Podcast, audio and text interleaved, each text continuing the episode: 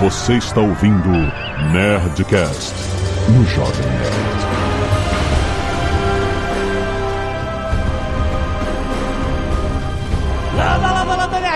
Aqui é Alexandre Antônio do Jovem Nerd e essa série vai ser decidida nos pênaltis. Aqui é o Marcelo e eu posso tentar defender tudo, menos o Celebrimbor. Esse não dá.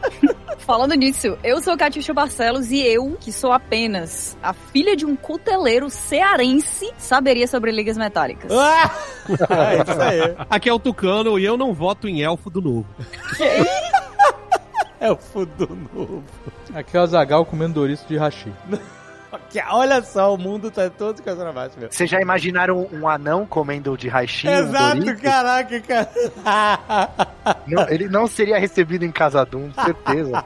Muito bem, nerds! Estamos aqui para medir o poder de Anéis do Poder. Sim, a série de seus anéis da Amazon Prime chegou depois de muito dinheiro, muito segredo, muitos anos de produção. E aí, spoilers. Spoilers, spoilers, vambora, e-mails!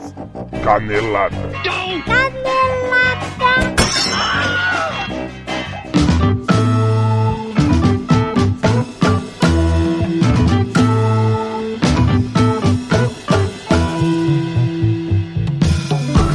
bem, Zagal, vamos para mais uma semana de mês e caneladas do Nerdcast. Vamos. E olha só, a gente quer falar, Zagal, da Lionsgate Plus. Plus. Um novo olhar pra quem tá procurando histórias poderosas escolhidas a dedo pra você. Por exemplo, Julia Roberts em Gaslit, está? Ó. Está lá na Lionsgate Plus. The Great, pra você sentir arrepios. Ou Gangs of London, pro seu coração disparar, tirar seu fôlego, pra você relaxar no sofá, ou dar boas risadas, ou ficar na ponta da cadeira. Então clica no link pra você testar 30 dias grátis de Lionsgate Plus. Vai lá!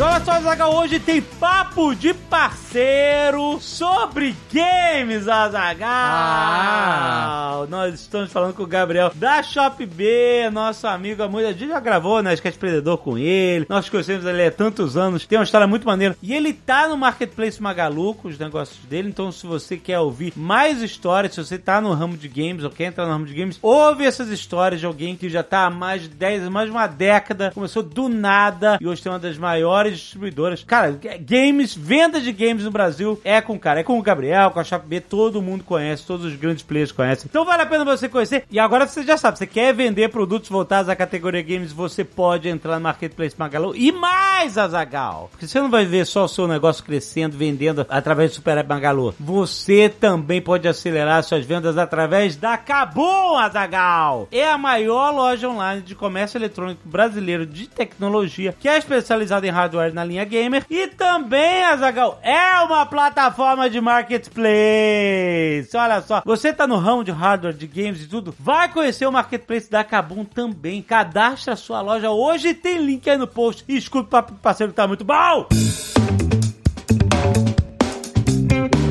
E olha só, a gente vai falar do Instituto Mauá, que teve com a gente agora no dia 14 de outubro, num Nerdcast especial sobre a influência da tecnologia nas profissões do futuro. Muito maneiro. Dá um scroll down você vai ver. Ensinando máquinas a pensar. Esse é o podcast que a gente gravou junto com eles. Muito maneiro, muito maneiro. Dá pra gente ter uma ideia que a gente não sabe quais são as profissões que vão existir no futuro, mas a gente sabe que muitas delas vão passar pela tecnologia. Por isso mesmo que a Mauá conta com mais de 120 laboratórios, com corpo docente, com uma mega experiência de mercado, gente. Gente que tá no mercado. A gente gravou com os professores de lá que estão no mercado também, muito maneiro. As tecnologias exponenciais, tipo inteligência artificial, robótica, metaverso, blockchain, mineração de dados, tudo isso faz parte do dia a dia dos alunos da Mauá. E também tem laboratório de desenvolvimento de games, incluindo simuladores, exatamente, gente. Na Mauá tem a grade de graduação dos cursos de ciências da computação, sistemas de informação, além dos tradicionais de engenharia, administração e design,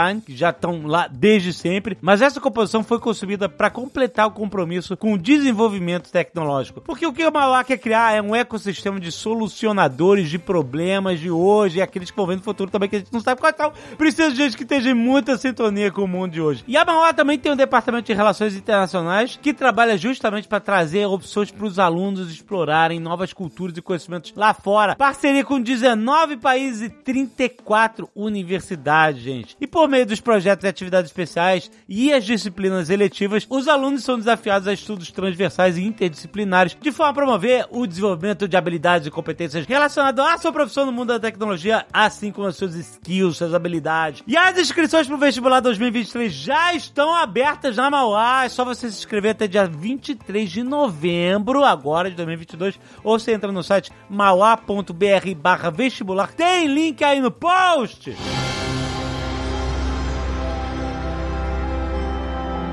E olha só, nós fizemos recentemente mais um Nerdcast maravilhoso sobre Magic the Gathering, comemorando 30 anos, Azagal. E olha, você pode aprender a jogar Magic baixando o MTG Arena, que é de graça. É de graça, gente. Presta atenção, olha. Você pode jogar a nova coleção do Magic the Gathering Dominária Unida, que tá comemorando, tá, né? A, coleção agora comemorando os 30 anos de Magic. E você pode ir no site deles, Wizard Store Locator, pra descobrir uma loja pra você comprar os seus decks físicos de Magic pra você também participar de eventos, cara. Tem Starter Kit, eu sei, não sei nada de Magic. Você pega o Starter Kit, é o melhor produto pra você começar a jogar, porque ele vai te ensinar o básico. E é muito maneiro ir aprendendo, cara. Então, não esqueça, você também pode baixar o MTG Arena no PC ou no seu smartphone de graça, de graça pra você começar a aprender a jogar Magic. O tutorial lá é muito bem feito. E participe do Magic Open House. Você aprender a jogar Magic na loja, com a galera. Você pode ganhar um cartão promocional exclusivo de evento, cara. Dá uma olhada lá no Wizard Store Locator. Tem link aí no post. Você vai conhecer um novo mundo com muita gente legal. Vai lá! E se você não quiser ouvir os recados e e-mails do último Nerdcast, pode pular diretamente para... 17 minutos e 54 Anéis do Poder. Quero agradecer aos nerds que doaram sangue e salvaram vidas. Olha aí, temos algumas é, acumulados aqui, que foi a correria na semana passada, cada BGS. Pedidos de doação para Jefferson Soares Pereira, na medicina da UFO de Uberlândia. Doação tipo sanguíneo O positivo, muito, muito importante. Quem puder, quem tiver lá, vai lá. Também tem pedido de doação para André de Jesus Oliveira Lopes, no Hospital Aldenor Abelo, em São Luís do Maranhão. Também pedido de doação para Carmen Lúcia Antão Paiva, no Hospital Copa d'Or, no Rio de Janeiro, capital. Também mais pedido de doação para Luana Cristina da Silva, doações pelo Hemocentro do Hospital São Paulo SP. E também o último pedido de doação para Rose Melnick Kalili Bulkai, na Unimed Barra, doações pelo Banco de Sangue de Santa Teresa em Petrópolis, Rio de Janeiro. Se você estiver em algum desses lugares, dá uma olhadinha no post que tem todas as informações. É muito urgente sempre, gente. Muito obrigado a todos que doaram sangue, que vão doar. E Tem uma cacetada de doadores aí de sangue aqui. Muito obrigado, galera. Jonatas P, Giovanni Armelini. Esse nome não me é estranho. Acho que essa pessoa tá dando mais do que poderia. assim. Então, muito obrigado. Leonardo dos Santos, Igor Rodrigues do Plaquetas, Renato Calixto Cardoso Silva, Denizar Mateus, Marcelo da Silva, Rodrigo Castro, Ellen da Silva, Kellyson Soares, Wallace Silva, Bruno Zucarelli, Wellington Damião, Kuami Gabriel, Juliano Tomarose, Thiago Ionamini, Paulo Afonso, Dário Americano, Milene Americano, ó, família americano. Piadinha copo americano? Não, não, deixa pra lá. É, Alisson Vitor Santos, Priscila Vitalino, Renan Weber, Lucas Bupp, Sofia, nossa, Chafransk, Chafransky. Chafransky, Sofia Chafransky, desculpa aí, Felipe Oni, Flávia Santana, Leopoldo Fernandes e Laudiana Souza. Nossa, isso que eu gosto de ver! Todo mundo Muito doando bom. sangue, gente! Se for doar sangue, tira uma selfie e manda pra nerdcast.jovemnerd.com.br que a gente sempre agradece e estimula a galera a doar sangue. É isso que eu gosto de ver, gente. Obrigado! Arte dos fãs! Fala aí, o Alfredo Rones, o Arcanjo de Castro, mandou, ele ouviu o, o Tucano falar que hoje ele mudaria o Oleg, em vez de ser russo, seria ucraniano. Ele fez o Oleg ucraniano, muito bom. Rafael Cardoso mandou duas fotos aqui da escultura do Cutulo, que maneiro, valeu, muito bom, cara. O Lucas Mesquita fez um Ozob fofinho. Olha aí. Muito, bom. E o Diego Augusto Martins fez um, um Ozob meio lobo. Ah, É, uma capa Inclusive a capa do livro do, do Ozob, já Muito falei. bom. É bem inspirada nessa capa do lobo. É, claro, tem outras inspirações, mas essa é uma delas com certeza. Excelente. Muito obrigado, galera. Tem mais arte dos fãs aí no post. Muito obrigado a todo mundo que mande. Confira no nosso web. Exato. Agora, olha só, a gente pulou a semana aqui. No último Nerdcast foi de pauta. pauta sem pau. Sem pau. Pauta livre é outra parada.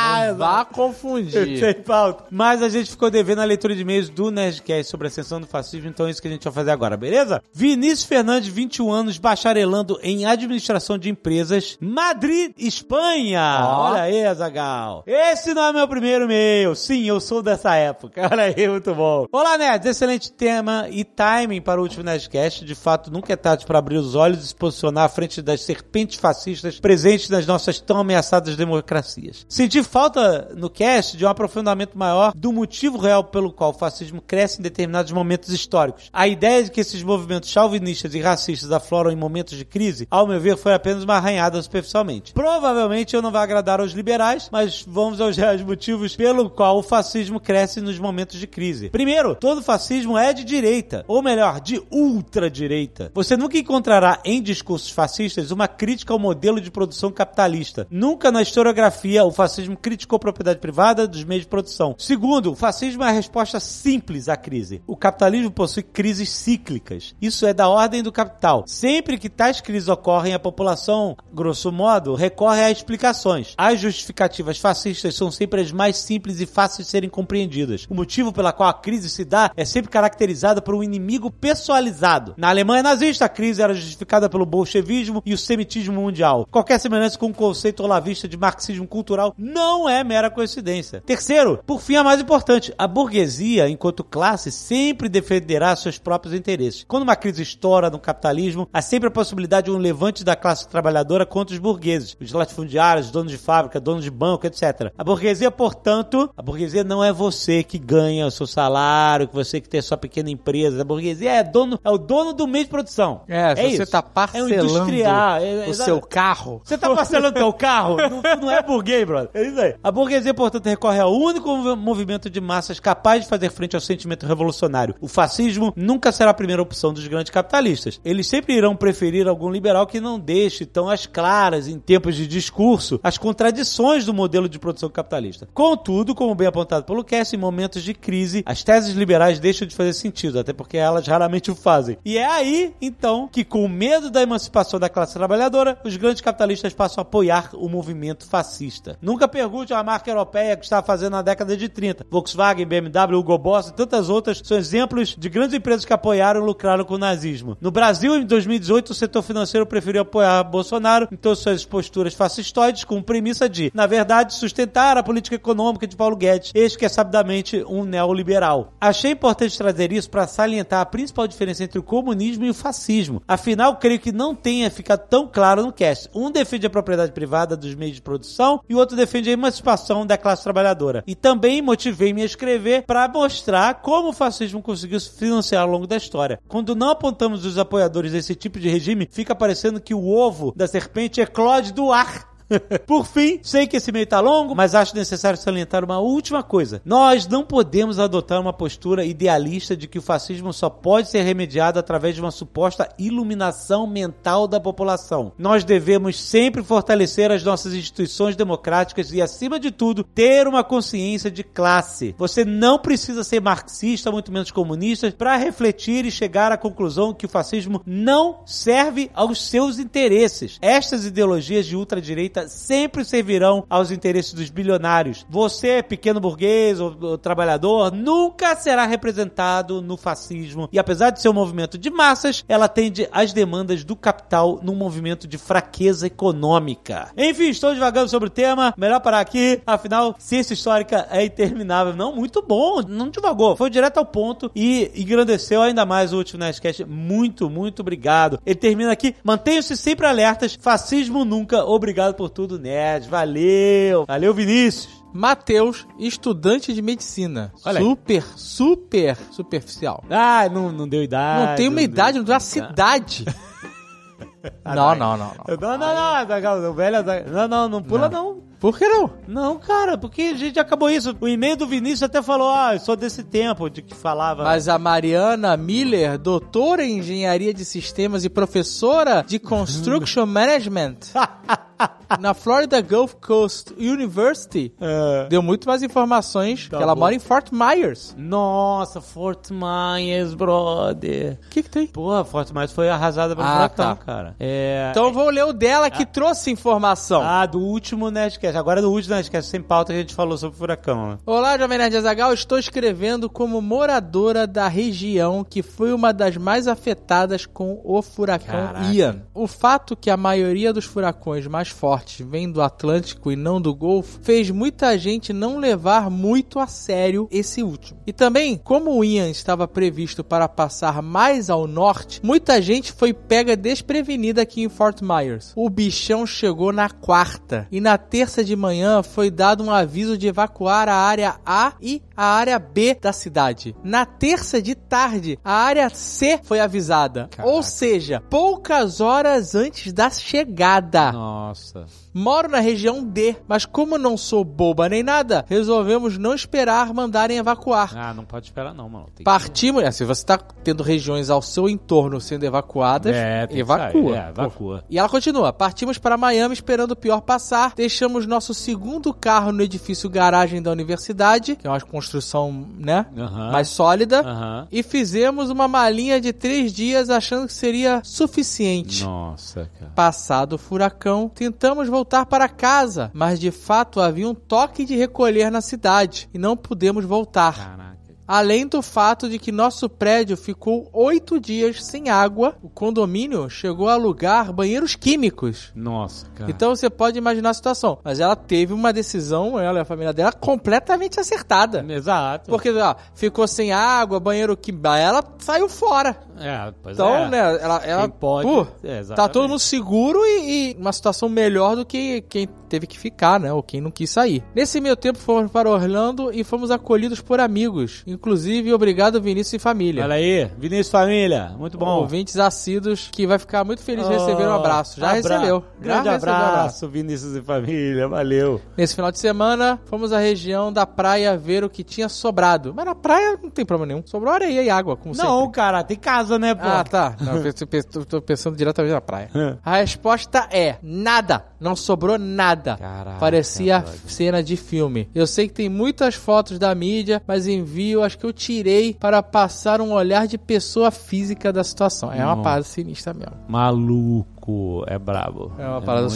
assustadora, é muito mesmo, assustador. cara. Pois é, gente, tem que ficar de olho, porque o li- litoral é muito brabo, cara. É muito brabo, cara. Bom, que bom que vocês estão bem, que bom que vocês puderam sair. Fiquem bem, gente. Mariana, Vinícius e família, obrigado aí por ter acolhido eles. E é isso, tem que levar a sério, gente. Quem mora no litoral, aí na Flórida, regiões atingidas por furacão, sempre fiquem ligados, gente. Não pode dar mole. E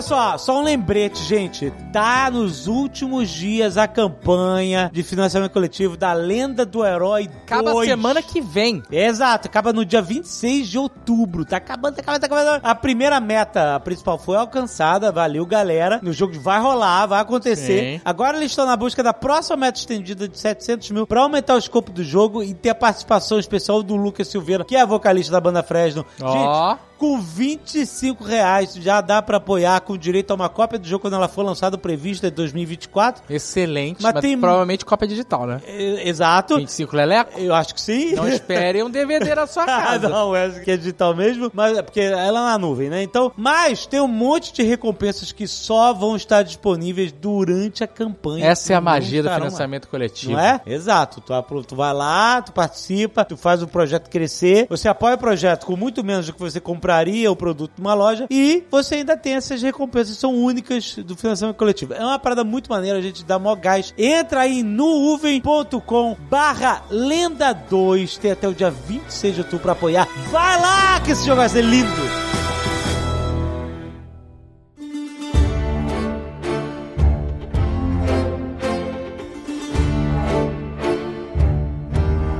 Seria uma ótima série se não tivesse elfos. Não, mas e se tivesse elfos? É, seria uma ótima série se tivesse elfo. Ai, caraca! Por esse É lado. isso aí. Eu vou dizer, é, é. Não, eu gostei da série. eu vou- não quero dar É, eu essa também pedrada, não. Concordo, assim, pra mim foi positivo, mas assim, pelo saldo de gols. É isso. Não, sabe qual é o problema? Vamos falar logo dos pontos negativos aqui pra depois a gente... Ixi. Cara, não dá. Não dá pra ter um Elrond que não te julga. Não dá! Não dá, cara! Sentiu falta dos olhos jogadores. Eu quero ter vergonha na frente do cara. Tá vendo? Eu quero ter vergonha de usar bermuda, coisa que eu não tenho em lugar nenhum. Tá vendo? Só no- aos olhos de Elrond eu tenho vergonha de usar bermuda. Aquele olhar de cima pra baixo, aquele olhar que te, te fuzila com os olhos, sabe qual é? Que te olha e te fala assim, seu ridículo. Seu cocô. Seu mortal ridículo, seu cocô, você. Sabe qual é? Tá de brincadeira comigo aqui. Seu cretino. É isso aí. Eu, É, não dá, cara. eu achei que o Gil Galad tem essa pegada aí. Apesar dele ser meio vendedor de carro usado. A- apesar dele ser a cara do Moro, né? Ah, é ele, É tem verdade, é ele, tem boquinha, ele tem boquinha de disquete, gente. Pô, mas o Tucano quer estragar todo mundo pra mim agora. É- Não, mas ele, mas ele tem, pô. é- é- Não, é. Ele é o elfo da série. Eu gostei. Eu gostei do Galad, concordo. Tem um vendedor de carro usado ali, mas eu gostei da postura, eu gostei de pensar. Arrogantão tal. É, eu assim, É, é, é. Majestoso. Exato. O problema é que não é arrogante assim. Não é um arrogantão mesmo. Ele é arrogante, mas que fraqueja no final, sabe qual é? Por quê? Porque. Porque não convence, cara. Não. Quando o cara falou assim, vou fazer uma coroa, eu pensei, faz uma tiara. Quem parece o Zeca Camargo. Que isso? Caraca! Mas eu acho que o problema também tá no lance das costeletas. Eu não sei o que, que eles quiseram abolir essa parada nos elfos aí. Porque, por exemplo, o Elrond ficou com a orelha meio. Ele parece um, um, um gnomo, cara. Ele tá com a orelha, tipo, toda pro lado, com esse cabelo curto. O Celebrimbor, que parece um deputado federal do novo, realmente. É, é, e aí, os caras. Por que, que os caras fazem? Eles pegam o Celebrimbor, que é neto do maior elfo de todos os tempos, Feanor. E aí, escalam um ator mais velho. Então você fala, bom, beleza, se eles estão escalando um cara mais velho, é porque eles querem passar uma sabedoria. E o cara não sabe de nada. ele tá perdidaço. Ele, ele- Eu tenho a impressão que os roteiristas, eles não captaram a essência do que é elfo, sacou? Pode ser, pode ser. É, eu Porque- tenho, eu tenho essa teoria também. O menino lá, o, como é que é o nome? Arondir? Esse tá bom. Eu compro ele, eu compro ele como elfo. Ele tá ok, porque, por exemplo, quando prendem ele naqueles túneis, né? Os orcs pegam ele, ele se porta como um elfo. Ele luta como um elfo. E os outros todos são patéticos. os companheiros dele são patéticos, não são elfos. Nossa, ele é Sacou? terrível, é O terrível. Arondir, o Arondir eu passo um pano, porque o Arondir realmente tem. E ele é tem- meio distante, né? Eu, eu- É. É, isso aí, cara. Isso é o que eu achei maneiro. Porque ele tem uma parada de. Como os caras são- vivem muitos anos e são super poderosos, essa é a realidade. Eles não têm os mesmos sentimentos e as mesmas reações ao mundo como nós teríamos, sabe? ele vai se descolando, né? Do mundo no- Sim. mundano, digamos, né? Quando aparece aquele buraco lá que eles acham um buraco dos orcs, sabe qual é? E ele fala assim: Ah, eu vou entrar aí. Aí a mulher, mas tu não sabe o que, que tem ali. Por isso mesmo, e, sabe? Não, não demonstra medo nenhum. É muito maneiro, cara. Isso, ah, eu vou, porra. Foda-se, sabe qual é? Agora pega o Celebrimbor 3030, tá ligado? Não dá, cara, não dá. Cara, ele não tem agilidade pra Cara, E a levantar se ele parada- e a baixar pra parada- pegar uma coisa no chão. E a parada é que, assim, a Galadriel, ela é tão velha quanto ele, tá ligado? Ela, é- eu fiz as contas aqui, ela nasceu em 1362, certo? Do, É. da, da Era das Árvores. Aí o Sol nasce em 1500, mas cada ano da Era das Árvores equivale a 10. Aí a primeira era, 590 anos. Os anéis foram forjados em 1590 da Segunda Era. Dá 3.560 anos. Ela é mais velha, na verdade, do que o Celebrimbor. E ela parece uma adolescente, velho. Não, o Celebrimbor trabalhou no sol. Trabalhou no sol, maluco. O que... Caramba, aquela Exato. ele passou muito mal ali, cara. Tava sobre muito estresse, tava foda, o cara tá cagando sangue, porque caralho, o cara desfez. é que ele é do novo, É, ele é ser. empreendedor, ele É paga muito de imposto, Tucano. Ele- Nossa, a gente não pode nem dizer que é porque ele é fumante, porque ainda não tem nem erva de fumar, né, aqui. Não, eles vão andando pra Casa Doom, lá de Eregion pra Casa Doom. Aí eles chegam na porta, os anões não deixam ele entrar. deixa- Aí o Elrond fala uma palavra lá, ele- aí ele entra. Aí o Celebrimbor olha assim: Ah, tá bom, eu vou embora de volta pra casa então. Ele Ele não- pra nada, Cara, vai, pra nada, cara. E, e vai aí, a pé, é, ele, é, ele vira as costas, vai. pé. Deve ter ido a pé, não sei. Exato. Meu, tinha aquele elfo, o cabelinho do, do Debbie Lloyd lá, do, do Debbie. como que chama? Esqueci, Jim Carrey, cara, que pegou o bibliotecário, que pegou a, E ele era- a genealogia, cara. E ele tava de segurança ali do Rinha de Criança no episódio de ontem de House of Dragon. Era o mesmo cara? Ó, o cabelo era igual. Ah, tá. Aquela chapeleta, aquela chapeleta de. Nossa. Eu acho que é isso aí. Os elfos, porra, eles não, não entregaram, não entregaram. Vamos esperar aí a, a outra próxima temporada. Se Pô, vai mas vir. se vier elfo bonito na próxima temporada, eu vou dizer. Eu não sei que safra foi essa. O que, o que, que aconteceu? Gente, o Gil Galad. Eu sei que tu falou já das costeletas, mas tá bizarro. Porque ele simplesmente, assim, não existem costeletas. Também não existe cabelo longo, né? Porque o Marcelo tá bem triste com isso. Mas sabe por que, que não existe costeleta? Porque elfo não tem barba. E aí eles. Ah, se não tem barba, por que a pessoa precisa de costeleta? É porque a costeleta liga o pelo da cara com o pelo da cabeça, entendeu? Mas não é só isso. É porque antes, se vocês olharem os cabelos dos filmes, que foram as imagens que ficaram mais conhecidas, e até muitas fanarts e tal, eles colocam o cabelo pra trás e fica uma mecha do cabelo Isso. caindo pra frente da orelha. É isso que, Isso. que meio que é uma costeleta, né? Isso faz com que as orelhas pareçam mais naturais, que, menos borrachentas, assim, e faz a cara deles ficar, tipo, mais alongada, sabe? É, né? é, esguia, isso. O Elrond, e isso que a gente tá falando do Elrond, por exemplo, o Eldo- Elrond do Peter Jackson, ele tinha umas entradas a- a- avassaladoras ali na careca, né? Incomoda se eu ficar comendo Sim, claro. Doritos com Será? hashi? é, você me é Porque vocês falam que eu sou um elfo, que eu tô usando hashi, É. mas os, os anões me aceitariam. Ah, Não, não, cara. Eu não pra começar, se o tá teu verdade. nariz, você praticamente não tem nariz. Então você nunca seria um anão. Essa é a verdade. Eu sou um anão de alma. Ah. Eu posso ter um nariz de ferro. É, nariz de ouro. segura É, essa, porra. Agora você, ele te pegou, porque realmente não tem como saber o tamanho do nariz. Você bota uma prótese ali de metal, acabou. Pô, aquelas orelhas de ferro, foda demais. Não. A orelha de ouro. É exato o oposto dos elfos, É, que são os também acho. anões nessa série. Uhum. Puta que pariu, perfeitos, cara. Muito bom. É muito brilhante, é brilhante. Até porque a gente vem de, da sequência dos filmes do Hobbit, né? Do Peter Jackson ali, que tinha aqueles anões mais bonitinhos, com cabelo curto, barbinha feita e tudo bom. mais. Barba por fazer, barba por fazer. Porra, e aí chega em Casa Doom e os caras, pô, tem um lá que tá sem camisa no meio da. Puta, sem camisa, Puta tomando cerveja. Esse aí já perdeu. Esse cara, puta, eu perdi tudo nesse cara. Os guardas com a- o capacete e máscara pra barba, sabe? É, é um, é um negócio muito louco. A- Muito a- foda. o design de produção dos anões ali ficou assim, na minha opinião. Era outro núcleo, é outro núcleo, né? Outro É o melhor núcleo, não à Então, toa, né? Isso é Não, uma não, coisa- não, eu tô falando da, da produção. Então, isso do que eu ia design perguntar pra vocês. caralho. É, é Vocês outra, é sentiram outra isso? galera. É, tinha a produção do Leblon, que é Elfos e Númenor. É o Leblon, sabe qual é?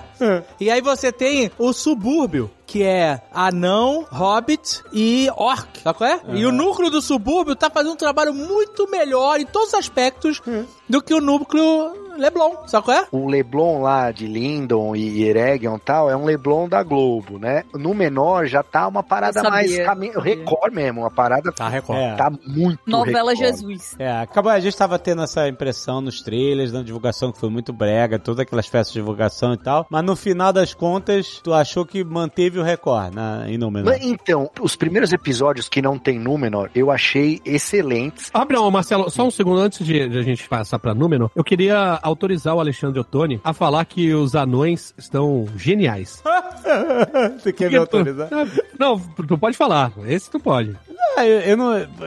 Genial, eu não usaria fala, fala, genial, fala. Mas, é, mas, mas assim, achei espetacular. Então, usa... Tu usa genial pra tudo. Não, mentira, para com isso que usa genial pra tudo. Usa genial pra tudo. E agora, quando é genial, tu não fala que é genial. Não, eu só falo que é mas genial. O quê? Um- Como é que um design pode ser genial? Pode. Genial. Como? Ah, Caraca, agora, atenção designers, fire at will. É diferente. Van Gogh, Van Mas, assim, Gogh, você não era genial. Não, não é isso, cara. Caraca, não, tô, tô falando de outra parada, sabe? Sim, é isso sim. Não, é design. Sabe qual é o único problema dos anões? Eu vou falar aqui. O único problema, Cuidado. aparece pouco. Ah, É, Tinha que ter Ah, mais.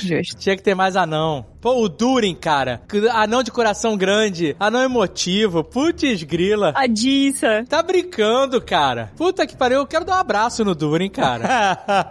Ah, ele é gente como a gente, né? Total, eu- meu irmão. Porra, é muito bom, cara. É muito bom. Quem não quer tomar uma cerveja com um anão sem camisa? Quem não quer? E eles são tão bons que o Elrond é excelente quando tá com eles, quando tá em outro núcleo, né, ali com o Gil-galad, Celebrimbor e tal, ele é muito chato, cara. Ele Mas fica quando paia. Diga-me com quem ele tá- andas, né? Exato, quando ele tá com o É, Durin, isso aí. Kellen been boring, cara. Kellen been boring. meu Deus.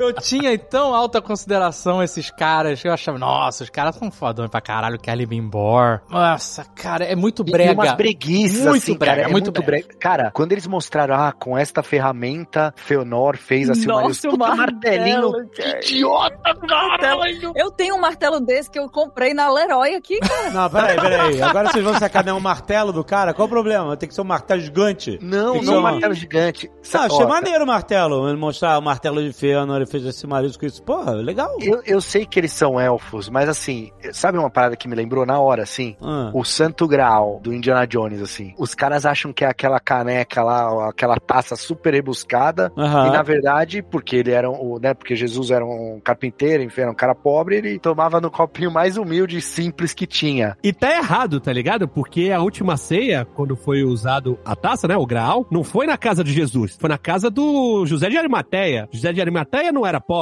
então não tem nada a ver esse negócio, ah, é a taça de um carpinteiro, então tinha que ser. Não, tá errado isso aí. Não, pô, não estraga o Indiana Jones, não. Vai, ô, o que que é isso? O que tu vai fazer agora? É que Jesus levava a própria taça. Vai de Oktoberfest, sabe qual é? Ele mandava no ganchinho. Exato. É lógico que os elfos não eram humildes como Jesus e tal, mas eu achei brega ser um, uma, um martelinho tão opulento, assim, sei, sei lá, cara, achei que Um cara de que nunca foi usado, né? Exatamente, Kat. Não parecia uma ferramenta de alguém que realmente usa suas ferramentas, sabe? Então, parecia aquele livro, o É, livro que ninguém lê. defesa, a o livro defesa do- que eu não quero fazer, mas vamos lá. Eu não acho que fazer Silmarils é a mesma coisa que tacar prego na parede, né? Ah, antes fosse, né? Mas, Antes né? fosse. Então, mas peraí, peraí, peraí. O Fëanor é avô dele, né? Do Celebrimbor. É avô Isso. dele. Então é o martelo do avô dele. Ok, então faz sentido tá lá e tal, não sei o quê. Eu entendi o que vocês estão falando. Parece um ornamento, parece que ele comprou num leilão no, Isso. no eBay. Parece, parece a roupa do Elvis, que ficou guardada em vidro. Ah, cara, mas. é, Enfim, eu achei uma boa menção. Não, mas assim, é, é- é realmente é um, pô, nitpicking aqui. A gente tá sacaneando porque o, o núcleo dos elfos, ele, ele ficou muito vazio mesmo. Tipo, É, mas não vamos fazer isso não, porque vai ter tanta coisa que realmente a gente precisa falar, né? É, é, exato. There can be no trust between hammer and rock. Mas, Mas antes de a gente falar de coisa boa, quero falar de Númenor. Tá bom. Rapidão. Porque tem uma cena específica que é loucura. Insanidade máxima. Eles estão à noite, come- acho que estão se preparando pra viajar. Não sei qual era o rolê que tava rolando. Eu não me importo muito o que tá acontecendo lá. Eu quero que afunde logo aquela merda. e aí, passa um barquinho por debaixo de uma pontinha, uma mini ponte. Tem um canal, uma mini ponte, um barquinho passando. Parece a atração do México da Epcot Center. É esse o nível de loucura da parada, assim. É Olha onde é que foi a mente da Daga. não, eu tava olhando pro céu pra ver se ia ter o ar-condicionado saindo, sabe é? As, caraca, como eu odiei todo esse núcleo de Númenor e dos elfos, cara, de Lindon, cacete. Nossa, eu achei muito ruim. É como o Tucano falou, pareceu que eram equipes separadas fazendo os projetos e depois eles juntaram. Porque todo o núcleo dos anões e dos hobbits, cara, é foda demais. O dos hobbits, é foda. Aquele negócio dos hobbits usarem as plantas como ornamento e deles estarem sujos porque eles estão em contato com a terra o tempo todo e usar capa pra se esconder. Nossa, cara, eu, cara, eu adorei isso, de verdade, assim. Eu fiquei, no- cara, uma parada que me prendia. Parecia o- os caras já ficavam olhando os detalhes. O pai da Nori, no começo, ele tá só com aquele cabelo maluco dele lá, meio Doc Brown, sabe qual é? pra cima.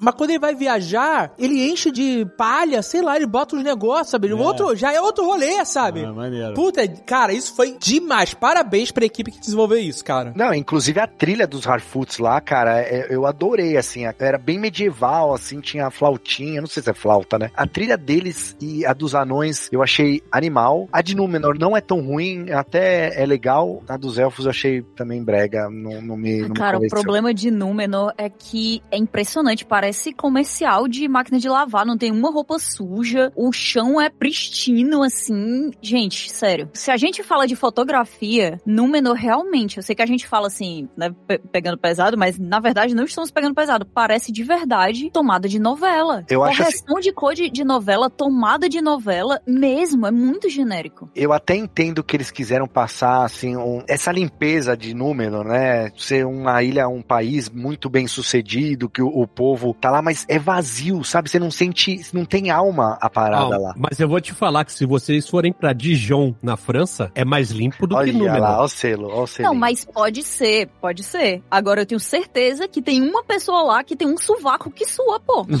Ah, tem a galera que limpa os cavalos, né? Tem o exército, cara. Pô, o exército de Númenor tem uns caras magrelão lá, uns caras meio alto, mas mais ou menos. A parada dos caras é que eles eram, né, descendentes de elfo, porque o Elros, que era o primeiro rei lá, que era o irmão do Elrond, ele era meio elfo também, assim como o Elrond, né? Só que ele escolhe ser humano e ser o primeiro rei de Númenor. E os Valar, que são os deuses, eles dão lá o, o- essa bênção pros caras, porque eles ajudaram na, na guerra contra o Morgoth. Então eles vivem mais, eles, eles eram mais altos. E aí eu, eu não senti isso, assim. Eu senti, pô, tem aquele filho do Alfarazon lá, cara, com aquela menina que é filha do Elendil. Nada a ver aqueles caras, assim. Nossa, o figurino ali gritou porque foi terrível. É, parece muito fantasia. O Alfarazon é o, É o Barba, é o Barba. é o o Bee Barry. Gibb, né? O cara do Bee Gees.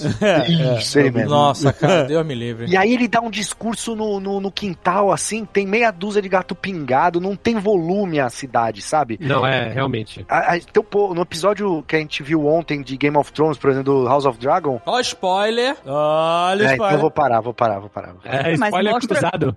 Mas mostra a cidade. Mostra a cidade, mostra, mostra o povo, sabe? A Sim, é multidão completamente e diferente. É muito diferente, né? É, não É, precisa ser Kingsland, né? Em nenhum momento dá a entender que os Númenóreanos são fodões, tá ligado? Exato. Porque aí já vai spoiler da série e dos livros, né? Os caras vencem o, o Sauron sem brigar. Só deles chegarem, o Sauron fala, não, beleza, não tenho chance. Então, é, tipo, tinha que ser uns caras muito foda. Tinha que ser uma galera muito foda. Ó, eu gostei muito do Elendil. Eu achei que, eu- pelas imagens, eu achei que ele ia ser bem Record, mas eu gostei do ator. Eu achei que Gostei ele tem dele. uma tristeza, um, um, sei lá, uma melancolia, mas eu, eu gostei dele, do jeito que ele atua e tudo mais. Em alguns momentos até demais essa tristeza, né? Não, ok, ok. É porque ele tá sozinho lá, Dave. Os caras é tudo uns lunáticos lá em Númenor, cara. Os, ne- Os caras os caras estão falando que os elfos vão roubar o emprego deles. Os caras tão malucos, cara. Como Caralho. você estaria? Malditos imigrantes, né? Exato. É, não, mas olha só, eu tenho que defender um pouco o Númenor aqui, no sentido de que eles têm que mostrar onde eles, o ápice né, dessa civilização que eles montaram ali na, naquela ilha, entendeu? Então, os caras estão sem guerra, há, há, sei lá quantas Uhum. gerações, eles estão vivendo uma vida Vida mansa, vida Uma mansa. vida mansa, vida mansa no, no reino rico, no reino que tá no, no ah, era de ouro, né? É isso. Apogeu. Exatamente. Então, tipo assim, eu não achei ruim eles terem, sabe, roupas muito limpas ou, ou serem. Tipo assim, é claro que, tem que você tem que gostar de, por exemplo, você tem que gostar do Elendil, tá certo? Os caras Mas sabe qual é o problema? Não é só as roupas limpas. Ah. Não é só o, o cenário quase estéreo. É que todo mundo é igual. Assim, as roupas são iguais. Isso Ué. causa muita estranheza, sabe? As pessoas se vestem iguais. Não, e não tem personagem, né, Dave? Tem- não tem ninguém ali. Tipo, tem o Elendil, tipo, tem o Alfarazon. Não Ô, tem ô, um Alexandre. núcleo volumoso ali, eu acho. Ô, Alexandre, o Brasil não entra em guerra há 70 anos, cara. Ó a sujeira aqui. Ah, não, peraí. Eu acho que não é isso. Existe uma coisa que a gente sente, mesmo sem entender sobre figurino, quando o figurino é bem feito. E quando a caracterização no geral, né, é bem feita. E quando não é, a gente tem essa sensação de plástico, né? Eu sei que eles estão em, em um momento de grande prosperidade, então ser opulente faz, faz todo sentido, mas eu acho que realmente ter essa vibe de estéreo deu ruim ali, e eu acho que não que pode até não ser só o figurino, pode ser a correção de cor, porque eles colocaram o balanço de branco automático da câmera, sabe? Eu achei caído também que é vamos, não vamos, vamos, não vamos, vamos, não vamos? Vamos. Aí, beleza, prepara os navios. Cinco. Cinco navios. Então, vamos pra mas- guerra com cinco navios. Aí, beleza. Aí o maluco chega e explode dois. Porque os caras são tão ruins que não deixaram ninguém tomando conta do navio. Só tinha um cara que era clandestino, um cara clandestino e mais ninguém. E explode a parada, maluco. E eles vão com três. Eu vou ter uma notícia pra te dar. Sabe Ah. Que, que eles também deixaram desprotegido? O rei O com a rei, irmã do Elendil. o rei, cara, um, não tem um guarda com o Ela velho teve lá, que sair e na escada e chamar galera, o homem aqui. O rei. Socorro. E ninguém foi, Kátia. Ninguém veio. Ninguém. Cagaram pro rei. Deixaram ele sozinho com uma universitária, Isso, isso. desenhista e foram embora, cara. E eu não entendi o lance deles. Eles iam revezar de uma em uma hora. um- não podia desenhar umas três, quatro pessoas ao mesmo tempo ali? É, tá, não, Não, faz sentido nenhum. Eles Pra vão olhar ganhar de um vários É- ângulos, não sei. É pra não atrapalhar a inspiração dos outros artistas. Ah. é isso. Ah, mas aula de desenho modelo vivo é todo mundo junto. É todo mundo junto. E a situação do modelo é muito pior do que do rei. Não sei, por- porque pelo menos o cara sobrevive, né? O, Vivo, né? é, o modelo vivo fica vivo. There can be no trust between Hammer and Rock. Mas aí que tá. Tem esse lance que o Alexandre comentou aí que eles estão em paz. E é isso, eles foram com três navios porque, pelo visto, eles não têm nenhuma ameaça marítima, nenhum pirata. Não, mas calma, eles também não estavam enfrentando a, a guerra mundial lá. O cara falou, ó, tem um problema aqui, tem uma galera surgindo ali. Eles não sabiam quem eles iam enfrentar. Eles não faziam ideia. É, mas eles foram com uma cavalaria. Aquela cena da cavalaria é bacana. Ah, não me, não, não me lembra teleguiados. disso. É horrível, é horrível, velho. É horrível. Quê? Porque eles não sabiam que a vila tava em perigo. Eles, se você tá indo pra uma vila e não tem urgência, porque você não sabe o que tá, você não vai a galope. Você só vai a galope se alguém chegar e falar assim, gente, corre que o bicho tá pegando. Senão você vai devagarzinho. Mas você não precisa mostrar. Não, tem que ter a cena dos Rohinin, é, a cavalgada, e aí É faz aí. lá a parada. E eu quero ser um cara chatão aqui, eu tenho que ser esse cara chato pra falar o seguinte: em três barcos não dá aquela quantidade de gente, aquela quantidade de cavalo. Nem fudendo, o barco tem que ser mágico. eu não entendo de barcos, não sei. Eu, eu, não- eu não entendo, mas eles mostraram botando os cavalos no guindaste ali, levando pro barco, né? Não, O- tudo bem, mas não cabe, né? É, não, tudo bem. Ah, mas o problema é que é teleguiado. ó, É, e- é, e- eles estão indo pra uma microvila que eles sabem exatamente aonde tá É. acontecendo o problema. No momento que Exatamente. acontece o problema, é, é meio. Mas pensa, eles moram numa ilha, eles já encontraram um campo aberto ali, vamos cavalgar, porra, vamos andar rápido com esses cavalos. Entendi. É legal dar um Caraca. galope no cavalo, Tucana. Que faz tempo que você, você não faz isso em Santos. É, Mas o lance do galope é, é a, parada, é a parada boa do, do, do galera de Númenor também, porque a Galadriel tava lá, a gente avançou muito no Nerdcast, a gente já tá lá na frente, então a crítica ela veio com tudo, né? Mas a gente nem falou da Galadriel, primeira vez que você tá falando. O Elendil fala, puta, vamos, tem um lugar ali, o rolê da língua élfica, vamos chegar lá. A galope, ela, a galope? E aí, Os olhinhos brilhando. nossa, cara, é um exposition de slow motion, cara, inacreditável, sem sentido nenhum. É só pra cravar assim, é isso, nós somos brecas. Essa é a nossa identidade. Essa breguice, o cavalo slow motion. Ah, mas esse eu gostei, hein? É horrível, Marcelo. Não é bom isso. Não conecta com nada que tá acontecendo. Eu gostei É, porque, o, mas o sabe o que problema é? é que é desconectado. Não tem nenhuma outra vez essa utilização de slow motion, cara. Não tem nenhuma. Então, Se fosse um clipe, ah, tá, se fosse beleza. o Zack Mas Snyder, ela tava elogiando. ele não tá, ele Ele não não tá. vai fazer. Se fosse o Zack Snyder, ele não faria só uma vez. Ele não tem vergonha do slow motion. Ele é o brega, ele abraça o brega, entendeu? Eu gostei porque, assim, foi o primeiro momento na série que ela sorriu, que ela tava feliz, assim, entendeu? De novo. Porque ela começa desde o início ali e tudo mais. Pra compensar, então, você vai me dar um- a razão aqui, Marcelo. Hum, vamos A ver. cena que a Galadriel rende três guardas de Númenor Ah, na- e joga eles na cela. Então, É cara, tristeza pura. É, É uma- tristeza. é tistreza, é uma tistreza, cara, porque eu vou falar, é no menor, cara, esse que é o problema, entendeu? Não é, eles, ela não tá nos guardinhas de Southland lá, aqueles pobre coitado, entendeu? É, é realmente a elite ali, né? A elite da elite, porque eles são os prisioneiros de maior importância naquele momento. Exato, É? exato. Se você botar em câmera lenta, dá pra ver que um, um guarda simplesmente, no meio do rolê, ele, ele vai sozinho entrando na cela, sacou? a porta tá fechada e quando corta, ela tá aberta e os caras vão entrando. É que eles não queriam confusão, cara, eles estavam há muito tempo. Pacifistas, E né? assim, Muito tempo ela- sem guerra. E ela não tinha como trancar aquela cela. Não E aparece os caras, os caras no- fazendo assim, você me trancou aqui dentro. Mas sabe qual é o problema? É porque a gente conhece um, um cara de Númenor. Exato, é. Quem é o cara que a gente conhece? Pera aí. Um descendente, um descendente. Agora é um descendente. Ele Não, então, nunca- um sangue ralo e mesmo assim o cara é foda. Ele faz parte da linhagem. Exato, a gente tá falando aqui de Passo Largo, de Aragorn, um cara que a gente respeita pra caralho, mesmo com aquela voz. Exato. Aí, nossa, eles pagavam um pau pra cacete no Aragorn dos livros e pro Aragorn dos filmes do Peter Jackson. Sim. E aí você tem aquela galera, sabe qual é? Epcot Center. Com aquele Elendil, que só passa tristeza. O cara vai Olha. cair na mão com o Sauron, maluco. Elendil é legal, O cara é o cara. foda dos fodas. Ele vai chegar lá. Boa, mas tem uma cena lá no... Não, eu tenho que falar, desculpa. Eu quero voltar lá no começo, mas eu tenho, preciso falar dessa cena aqui, rapidão. O quê? A rainha ficou cega. Ah, não, não, não. A rainha ficou cega. E aí, não ficou só cega dos olhos, ficou cega de ódio. Ficou cega pela vingança. Aí a, a Galadriel chega chorando e a, rainha passa a mão no rosto dela e fala assim: Chora não, fia. Guarda aí teu ódio, que a gente vai pra cima desses filhos da puta. Não é, Elendil? Elendil? E aí, tá o Elendil? Didi Mocó. Não, não. Tá Didi Mocó em primeiro plano. Ah, não, o que, que é isso, cara? A, a da cegueira da rainha é bom que assim, 11h59, aí descobrem que a rainha foi maneiro, né? O jeito que descobriram que Sim, a rainha tava sim. cega foi legal. Foi. Aí ela chega e fala: Vamos seguindo aqui que eu dou meu jeito. Ninguém vai perceber que eu tô cega. E ela vai andando assim, né? Equilibrando e olhando pro nada. Ela tal. tá no cavalo, Isso. o Lendil vai carregando ela. 11h59, deu meia-noite ela. Deixa eu enrolar um cachecol aqui no meu olho. Não, não Cara, aperta muito não que machuca a minha orelha. Tava frouxão, né, a venda dela. Cara, a mulher virou o demolidor do nada. e ela. Não faz sentido. é a Sandra Bullock no filme lá do... Eu achei que eu achei muito maneiro essa como um artifício, porque a gente sabe pelo livro e parece que eles vão chegar lá que o Farazon casa com ela. O. Que- O. Gees, é. E ele e ele se torna o rei, ele se aproveita disso pra ter uma ascensão, se torna o rei e ele é o último rei de Númenor, né? Que depois a porra vai afundar toda, ele vai fazer um monte de merda e tal. É, ele é um é, merdeiro. é regente, regente, né? É, é, exato. Ele vira o rei, né? Tipo, É, é usurpador, né? É, usurpador, Uhum, exato.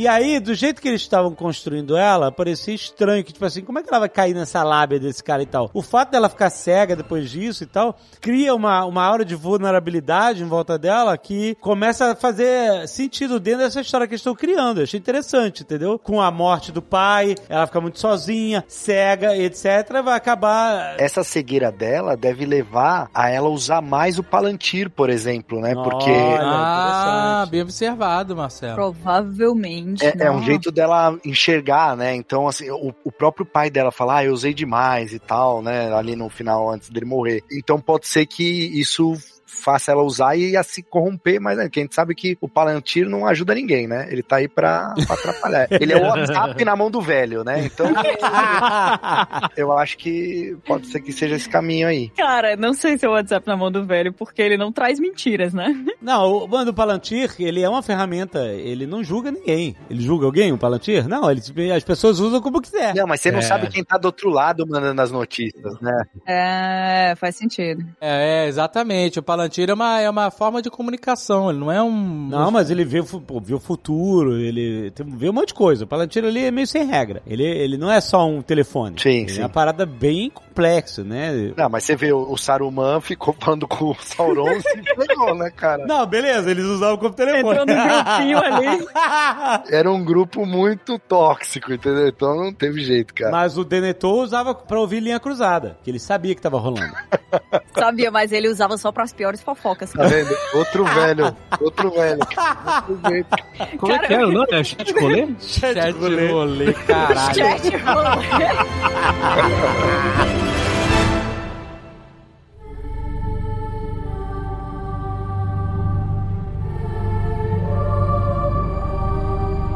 Ah, eu acho que a gente tem que, agora que a gente tirou isso de cima, não é? Aham. Vamos voltar lá pro começo, que a gente Tá bom. pulou, já tá no final da série, mano.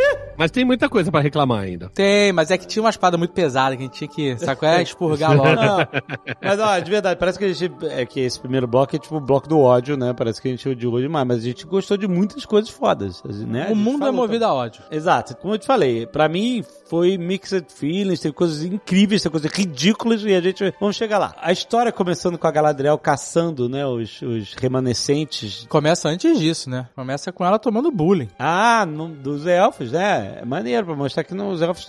Esses são os elfos, é isso. Porra, lá em Valinor, né, A cara? pessoa tomando bullying no paraíso. Lá em Valinor, a galera tá saque... É, cara. Caraca, tá tudo muito errado quando você tá no paraíso e você tá sofrendo bullying. Caralho, meu irmão. Tem que acabar o elfo mesmo. Puta que pariu, brother. Ela era costa quente, ela era de família importante lá, né? Não é que ela era. É. é, o irmão dela era o, era o Finrod, o pai dela era o Finarfin. Ela é da casa Finwë, né? Que era uma das principais casas ali dos elfos e tal. E era, coitadinha, fez um barquinho de papel ali e não, não deram chance. Eu gostei de ver esse prólogo assim. Ah, foi legal, cara. O Finrod foi muito legal. Então, eu gostei de ver as árvores pra caramba, mas a gente sabe que essa série tem uma questão, que é, na sala de roteiros tinha sempre um advogado. É, é verdade, esse é o problema. Tinha mais advogado que roteirista na sala de roteiro. Então o cara escrevia uma página, aí ele passava pros advogados, aí eles Não liam. pode, não pode. E aí faziam os- o red light lá, o, sabe qual é? Aham. Fazia as anotações e voltava. Então, por exemplo, mostrou as árvores. Eu achei maneiríssimo. Achei que, puta, vai mostrar, vai ser foda, né? Toda essa parte, é, mitologia, né? é, de Tolkien. Falar como é que era o dia e a noite. Como é que foi criado o sol e a lua. Todo esse rolê. Legal pra caramba, né? Só que os advogados vetaram tudo, mano. Falaram, não pode, não, Não pode, pode, não pode. Não pode. Você não pode falar um monte de coisa. Você pode inventar o que você quiser. Agora, falar as verdades não pode.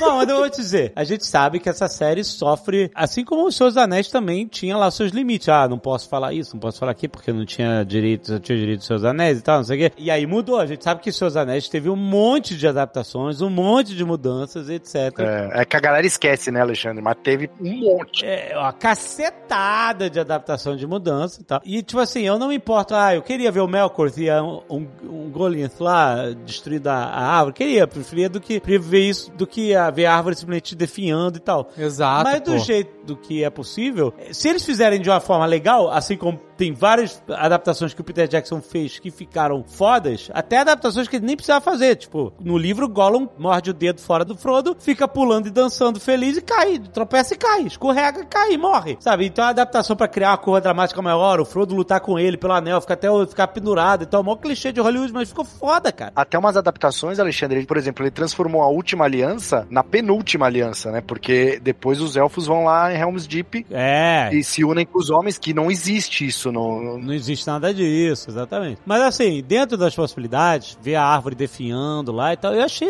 Porra, não, não tenho o que reclamar. Achei bem legal. Ah, não pode mostrar o Morgoth, né? É uma pena, porque Mas é seria uma pena. legal se eles pudessem mostrar até antes, né? Sim, seria do caralho. Aí não. os caras fazendo a música, aí vem Melkor, faz rock and roll, sabe qual é? Mas a mas aí, aí, é, aí é, é Silmarillion, né? Não, mas a música é a comprar- abertura, vocês não acharam? É, eu sei que tem a areia transforma em, em nas aquela- árvores. Isso. Tal, não sei o quê. Hum, Mas eu achei, apesar de eu saber que tem o, o simbolismo, achei bem boring a apresentação. É, não, não. Não foi boa, não. Eu ficava É. com o dedo, é? o dedo no, no pular, que eu achei É. a, a abertura uma merda. Não, não diz nada, não diz nada. É, eu achei também. É, enquanto isso, quando tinha a abertura de Game of Thrones, a gente tava brincando de maestro, né, cara?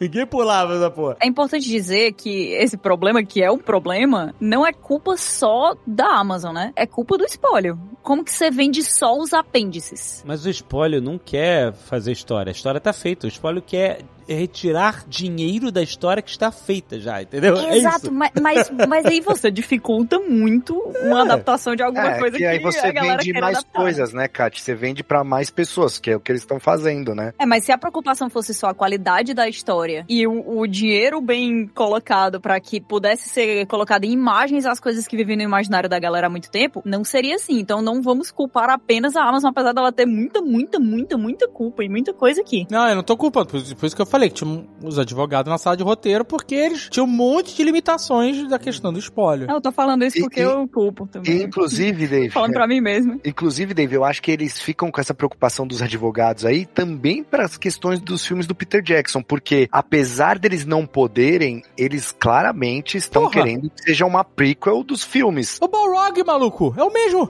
É igual, é igual. É o mesmo. O, o Balrog tem as frases, né, o lance lá do nariz, enfim. Vai várias cenas que são muito parecidas. Uma que eles pegam a Nori e ela tá assim, meio que abaixada com o, o, o Hobby assim, cobrindo a cabeça, o capuz. Parece muito Frodo, sabe qual é? Tem muitas cenas que são muito parecidas com o Senhor dos Anéis de propósito mesmo. E, e o fato de trazer o Elendil, né? O dar essa cast, condensada, gente, o trazer casting do Elendil. E o Isildur, que é a primeira vez que aparece alguém gritando Isildur!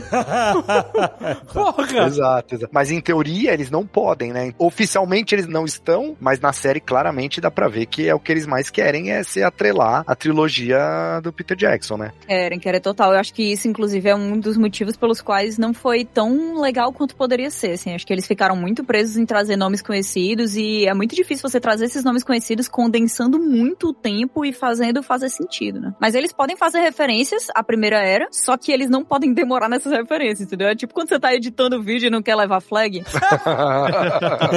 É fair use, é fair use, eu juro. There can be no trust between hammer and rock. Mas pensando assim, que eles querem ser o prequel do Peter Jackson, como é que esse Elrond vai se tornar o Elrond dos filmes, cara? Não vai. Difícil, né, Tucano? Difícil. Não dá, isso não dá. Questões. Por exemplo, eu acho que essa série vai terminar com a batalha contra o Sauron. É isso. Que a gente quer o, o início do dos Seus Anéis. É Tu isso. acha que vai até lá? Tu acha que vai até lá? Tem que ir. Se não for até lá, caralho, que merda. Sim, sim, lógico. Se não for. é. Não, tem que ir, David, tem que ir. Tem que ir até lá. Rings of Power, cara. Ela Agora- tem que terminar ali. Eu tenho que falar um negócio aqui. No mínimo. Se você não consegue enxergar esse Elrond como o Elrond do Hugo Weaving, Aham. como é que você vai enxergar esse Halbrand de Sauron? Não, mas ele muda shapeshifter. Ele muda. Não, não, ele muda. Ah, Não, cara. não, não, não. O Halbrand, eu fiquei com mixed feelings também. Porque eu tava esperando aparecer, eu tava crente que ia aparecer o Anatar, né? Ah, não vai ter Anatar. Mas foi um Mas calma, jeito, foi um calma. jeito. Pode falar já? Pode. Não, não, não. Não, eu tô falando do Anatar, calma, que pode ser que ele apareça ainda, né? Não, Não, não, já, Não, já, já era. gastaram Sauron Gato, não dá mais. Acabou. Não, não tem como. Mas foi um artifício muito bom pra gente ter a surpresa que os personagens têm. Algumas coisas eu achei escroto, mas a saída foi boa. Apesar de que não sobrou ninguém, né, pra ser, só podia ser ele. Não, mas eu gostei dos mistérios que eles criaram desde o início. Então, o lance do Stranger, o lance do Halbrand, também, ah, quem é esse o cara? Stranger não foi, não foi, não foi Não, mas, mas mistério, né? Tucano, não foi, mas foi, porque assim. Não, Star desde o começo, né? Então, mas certeza- porque é estar, estar, estar. Não, Ah, não, não. porque não. vocês ficaram aí, Então, fala. eu vou falar um negócio. Eu, quando vi o primeiro trailer, tá registrado. Falei Gandalf. Falei aquela. Sabe qual é? Negócio de usar manga no polegar é coisa de jovem ou coisa de Gandalf. Não tem outra. Aí eu falei, soltei lá Gandalf. Fui no, no- no evento lá da San Diego Comic Con que a Amazon fez, o casamento lá. Falei na mesa com o produtor, Gandalf. Falou? Falei. A cara que ele fez que Ele, fe- ele fingiu que não era com ele. O que? Ele olhou pro lado? É, ele, e ele falou, não sei, não posso dizer nada. Aí eu tô vendo a série, carinha de Gandalf do cacete. Mas chegou um momento que a portuguesa conversando, a gente chegou na possibilidade de ser Tom Bombadil. É. Essa, essa teoria rolou pela internet. Isso aí. me animou demais. Era essa a tua teoria? Era essa a minha teoria. Você contou pro Marcelo e não contou pra mim? Ih, caralho. Cobrança, lá vem cobrança. Não, não é cobrança porque eu já aceitei isso. Meu amigo é o Jovem Nerd. Se eu olhar no Telegram com quem eu converso, chama-se Alexandre Ottoni. Você conversa ou você dá consulta? É diferente. Não, não, não, não, não. A gente troca experiências. Olha aí o Elrond e o, e o Durin conversando. aí.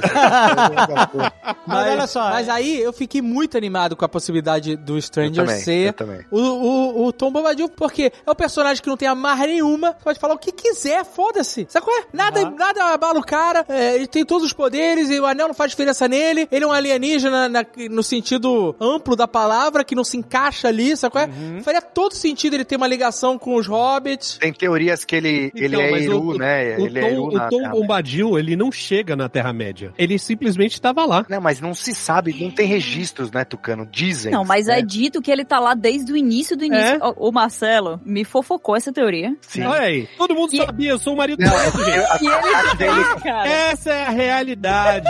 Essa é a O Jovem realidade. Nerd sabia e não te falou nada. Por quê? Porque ele só vai atrás de você pra consultar. Eu fui ativamente, eu fui ativamente atrás da teoria. A verdade Não, é eu, essa. eu não fui atrás justamente pra poder falar aqui. Ele falou, o que eu respondi foi, o que não é, não dá. Argumentos, dois pontos. Ele não cantou nenhuma vez. É. Ele não tem as bochechas rosadas. Mas aí, Ele não tem, Maluco, ele não se tem a fosse vibe o Tom- de quem ingeriu o Tom- LSD. Não Se tem. fosse o Tom Bombadil, ele olhava a primeira poça d'água e era três episódios dele falando sobre a poça d'água. vocês Pô, mas eu vou dizer, eu ficaria feliz, tá? Olha aí. É isso que eu queria, felicidade. Eu Eu também. queria alegria, cara, alegria. Eu quero Thomas Bombadilos. Já. Mas eu tava pensando nessa teoria e se eu falei assim, ah, mas se fosse, ele, ele, aonde é que vai isso, entendeu? Porque ele não se mete nas paradas, entendeu? Então, pra onde iria esse núcleo com esse cara sendo tomado? Seria um grande fanservice só. então, é isso que eu ia falar agora. O cara que mais odeia fanservice queria que tivesse um fanservice. Não, mas é porque o Tom Bombadil é um, é É um o fan de service, né? né, cara? É fã. É, mas não ia pra lugar nenhum, entendeu? Esse que é o negócio. Não, pode ir, cara, porque. Não ia, não ia. Não ia, mas aí bota um ator pra assumir depois, cara. Porque o que importa é ele ser o Tom Bombadil. Exato, e depois aí eles não podem falar nada que já existe, mas eles podem inventar o que eles quiserem. Ah, tudo bem. Tanto Entendeu? que eles inventaram que o Gandalf chegou aí na Segunda Era que... Exatamente! Olha aí o Nerdola gritando dentro da gente, porque nos livros tá escrito.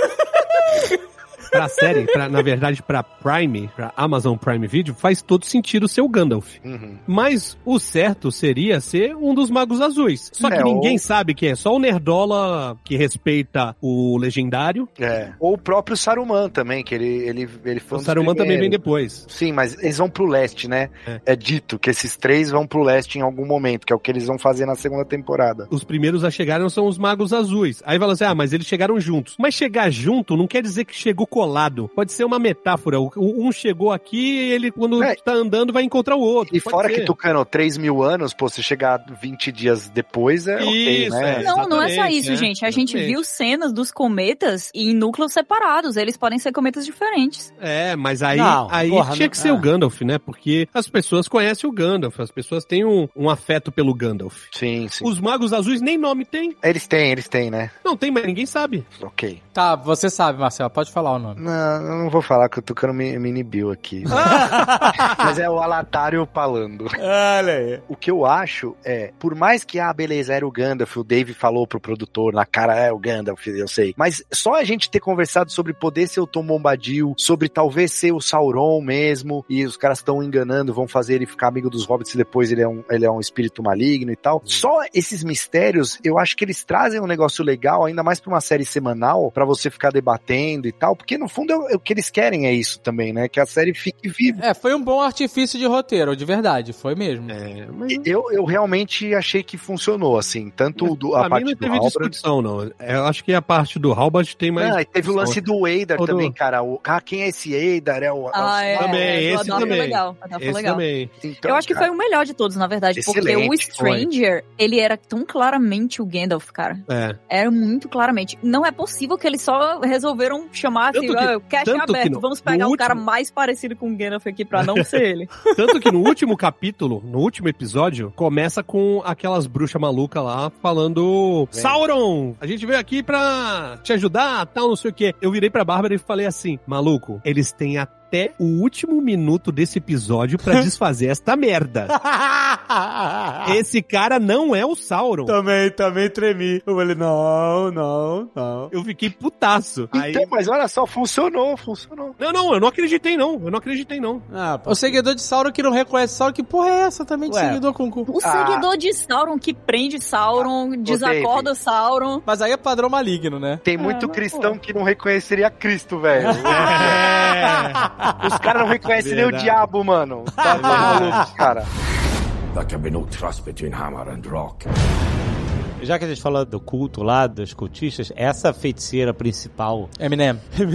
cara, eu achei irada. Achei uma personagem foda. Eu gosto de Mago de Fogo, né? Vocês sabem, né? Joguei com o time aí. Quem vê é, é, as lives de Tormento, Quem assiste Fim dos Tempos sabe. fim dos tempos, sabe? Caraca, quando ela mete a mão na tocha, apaga a tocha, depois sopra a mão e brrr, pega fogo e tudo. Cara, que, que magia foda. Eu achei muito maneiro. É iradíssimo. Não, cara. Responsa pra caralho a cara dela. Ela é muito maneira, Eu cara. não consigo Porra. gostar. Eu gostei também, cara. Não Que consigo, isso, consigo. cara? Eu achei. Porque pra mim, pra mim, eu, tô falando de mim, Ah. tô falando da série, eu, sabe qual é? Aham. Azagal Orelha de Ferro. Sei. Não, nariz, nariz. Ah, Tá é, querendo nariz- fazer acontecer. Largar os nariz de ferro. Eu tô falando o seguinte: pra mim, em Senhor dos Anéis, no universo Senhor dos Anéis, a magia é muito mais sutil. Certo. Sabe qual é? Aham. Sim, sim. Ela é meio que descrita assim nos livros e ela foi trazida assim por Peter Jackson. E não adianta querer falar que não é uma coisa a ver com a outra. A gente tem. É impossível Mas não na- comparar essa série com os filmes do Peter Jackson. Eu sei. Impossível. Mas na versão estendida rola uma Fireball. Peter Jackson meteu uma Fireball lá. É, não é, não é tão sutil, não. Não é Cornwell. Mas é um. mo- Caraca, não. É um momento extremo e tal. Claro, não é que nem Corno, porque no, em Corno nem existe magia, né? É só engodo. Mas tem vários momentos ali em que o Gandalf usa a magia, né, no Senhor dos Anéis, e que é só uma luz brilhando. Não, é é só as palavras, a voz dele. Puta, ele em Minas Tirith, os soldados se cagando de medo. Cara, eu lembro disso, eu arrepio só de lembrar. Ele começa a falar, voltem pros seus postos, não sei o que lá. Isso é magia que ele tá usando. Só que ele não tá soltando ondas nos ouvidos das pessoas. A voz dele, imponente, faz com que os caras tomem coragem de volta. Ele cavalgando com a luz no cajado faz com que o mal se afaste. O Boromir, soprando a corneta, atrai os Uruk-hai. É isso que acontece no filme. no livro ele afasta os Uruk-hai. então essa magia, pra mim, quando li os livros, depois assisti os filmes, ela sempre foi na minha cabeça. Pra mim, sabe qual é? Deixando bem claro, ela era sutil. Então quando começa uma maluquice de, sabe qual é? Monty Python. Fogo, fogo, fogo, fogo. eu, hum, sabe qual é? Eu, pra mim, eu rejeito. A Rin faz cavalos de água, velho, no filme. Inclusive, eu chorei quando eu vi isso no cinema, achei incrível. Não é nada sutil. Mas, ó, um negócio que eu achei legal pra caramba, também tô com o Alexandre, adorei as personagens, assim, e o lance que elas falaram de ir pra Room, ali, que é o leste, que não é dito muito nos livros e tal, não tem grandes coisas, eu faço meio que um paralelo, assim, ao bingo do Game of Thrones aqui, eu faço um paralelo com Essos. Por exemplo, o que a gente conhece da Terra-média é o Westeros, né? E Essos é mais livre, assim, é mais misterioso, pode haver magia maior por lá, pode ter esses caras cultistas, tanto que eles dizem, né, o pouco que se tem desses magos azuis e do próprio Saruman indo pra lá, que eles foram pra tentar convencer os povos do leste a segurar os caras lá, porque tinham muitos cultistas de Morgoth e tudo mais, e Sauron, pra eles não ajudarem na guerra do anel e tudo mais. Então, eles indo pra lá, se for rolar mesmo, pode trazer uma parada mais mística, assim, que a gente vê em Game of Thrones com Essos, por exemplo, sabe? Então, eu gostaria de ver mais liberdade, já que eles estão adaptando e eles têm pouca co- material pra se basear, eu gostaria de ver. É, não sei se vai ser bom ou não, mas eu fico interessado, assim, é um negócio que me Eu, traz eu acho que é um, eu acho que é um bom argumento, mas eu acho que eles também têm que saber soltar a mão do que a gente já conhece pra fazer o que a gente não conhece bem e interessante. Concordo. Uma das coisas que a gente discutiu aqui, que é essa ideia de que nada é revelado até muito tarde, é legal, mas eu acho que seria mais legal se outras coisas, se o fio narrativo fosse muito mais claro do que ele é ao longo da temporada, né? Porque, na verdade, o que acontece é que a gente chega muito na frente da temporada, sem saber o que, é que tá acontecendo, mas só sendo carregado pelos nomes conhecidos e pela saudade que a gente tem da Terra-média. Então eu acho que se isso acontecer em Rum, vai ser complicado. Como que eles vão usar só nomes conhecidos apresentando um conceito completamente novo? É, realmente, Uhum. tem, tem o, um dos... Lá vem, lá vem, lá Peraí, vai. Não, era um. É, Uhum. um- um- um- num dos escritos aí do Tolkien, né, os guardanapo tal, que ele deixava pela casa escrito, tem o nome do segundo tenente ali dos Nazgûl, que é o Camul, e é um cara que vem de Rum. Porque eles têm que mostrar essa galera que vai receber o anel e vai virar espectro. É, exatamente. Tem muita gente pra virar Nazgûl. Então, eu- isso é uma parada que me preocupa, porque a gente viu como é que o Sauron convenceu o Celebrimbor a fazer os anéis. Não, não, essa é a parte mais ridícula. Gente, Nossa, cara, meu Deus do céu. Ih, tem- precisa de Mithril pra salvar os elfos. Ah, então a gente faz uma coroa e bota na cabeça do vendedor de seguros, que ele tá em todos os lugares. E Ele tem que vender seguros, ele fica viajando vendendo seguro e tá tudo certo. Ih, mas ele não quer usar a coroa. Aí ninguém falou, faz uma tiara, que ele, ele usaria. Carinha de quem usa tiara. Carinha de quem usa tiara, Zeca Camargo. Ué, ele usa um negócio de. de, de- Os louros. Louros? Louros. É. Uma diadema, né? Diadema. Aí eles falam assim: é melhor fazer então um anel. Vamos fazer dois anéis. Ah, essa parte eu gostei. Um, um se corrompe. Aí ela chega. Aí a... Não, não. Gostou, Marcelo? O que, que é isso? Peraí. não, não, senhor. O Sauron falou assim, gente, esquece o negócio de coroa, vamos fazer dois anéis, porque tá tudo certo. Não, Aí ele ele vai lá fora, isso, ele, Marcelo, ele vai lá fora, encontra a Galadriel e a sua peruca, que é um outro personagem que tá rolando na série. Aí ela fala assim: Quem é você, malandragem? Olha aqui o pergaminho. Tu não é quem você tá dizendo quem você é. Aí tem uma parte que é muito maneira, que é ele dentro da cabeça dela. Achei Muito maneiro legal. pra caralho, Os isso é foda. né? Foda demais. Foda Acho que demais. ficou muito legal aquilo ali. Foi muito pontual da série. É, muito Foi, foda. O, o Ron Elrond chama, acorda ela na água. Aí ela fala assim: fudeu, maluco, é o Sauron, fudeu. O Sauron tá falando pra gente fazer os anéis. O que, que ela tinha que fazer? Entrar lá dentro, acabou essa porra! Anel porra nenhuma! Não, não, não vamos fazer dois anéis, não. Vamos fazer três. Tá maluca? Não, então. calma. Minha filha, é o Sauron que mandou fazer os anéis? Não, não, não, não. Mas Não, isso mas- aí nos livros realmente fala, elas fazem os anéis, só que o Sauron não tocou nesses anéis. Isso, essa é, Ele não tem poder nesse. E na série também não. É, então tá certo ela fazer os anéis. Embora Só que antes. é um poder que eles vão ter. Se ele lambeu o anel se ninguém viu. o anel, porra. Ele, pe- Peraí, ele, presta ele atenção. meteu a mão no A parada é o seguinte. Ele meteu a mão no Mitchell. Mas não, mas calma, não é isso. Ele pode ter colocado dentro da calça, você não viu. O que eu Não, mas Que passou pelo fogo ali, não tem problema não. Passou, deu uma puta merda. É, o, eu álcool achei, gel. o que eu achei zoado é que quem leva o, o Sauron pra dentro de Eregion é a Galadriel. Mas é bom isso, Tucano. Não, não é legal. É legal, Porque- cara. Não, porque não é, ela ela... deveria sentir. Não, não é nem de sentir. É porque quando aparece o, o, o Anatar, O Anatar era a forma meio élfica, do, né? Que era o disfarce. é, ele é um elfo bonito. Um elfo bonitão que engana a galera. É que eles não sabiam fazer Isso. elfo bonito, aí eles Não, mas fizeram outro não- cara. É, não mas, precisa. pô, Não tem problema ser um- lado, ainda não- bem, né, cara? Não tem problema trocar o elfo por humano, mesmo porque é uma parada que a gente já discutiu, que é o, o Sauron pode assumir qualquer forma, certo? Uhum. Então ele, ele foi lá um, um humano chavoso. Beleza. Ô, dá um gambit esse cara aí, hein, Tucano. Eu fiquei Não, pensando que não, cara. não é isso, todo mundo é gambit Bingo, agora, bingo. Não, o bingo do Marcelo, o Marcelo consegue ter bingo agora. Bom, mas aí, beleza. Ele chegar lá e ninguém perceber. Só que ele não chega direto no Celebrimbor. Ele chega também no pra falar com a Galadriel e pra falar com Gil-galad. Os dois chegam assim, hum, esse cara aí meio estranho, não vou dar trela pra ele. O único que cai na lábia do Anatar é o o Isso, é o Celebrimbor. o Celebrimbor. Aham. Sacou? Porque ele tá na ânsia de expandir os conhecimentos dele de ferreiro. Mas ele chega em Lindon, né? Ele chega em Lindon, o, o Anatar. Isso, exatamente. Então, assim, a Galadriel e o Gil-galad Salad deveriam não não dar trela. Mas como foi construído pra fazer uma interação com a Galadriel, acabou que ela levou pra, Então, pra mas ele, mas ele fala isso, Tucano. Inclusive, ele fala: Olha, eu queria ficar em Númenor, você que me tirou de lá. Ele manda essa pra ela. Então, eu achei legal esse lance dela tá tão cega pela vingança dela que ela nem viu que o cara tava do lado dela. Assim, Mas sabe? alterou a essência do personagem. Então, mas mos- entregou pra gente um Sauron que, pô, é tipo o Imperador Palpatine. O cara Não. enganou o Yoda do lado dele. Não, pô, mas não, não, assim, isso, isso eu não. acho ok. Tanto é que eu tinha notado algumas coisas aqui que eu fiquei puto. Por exemplo,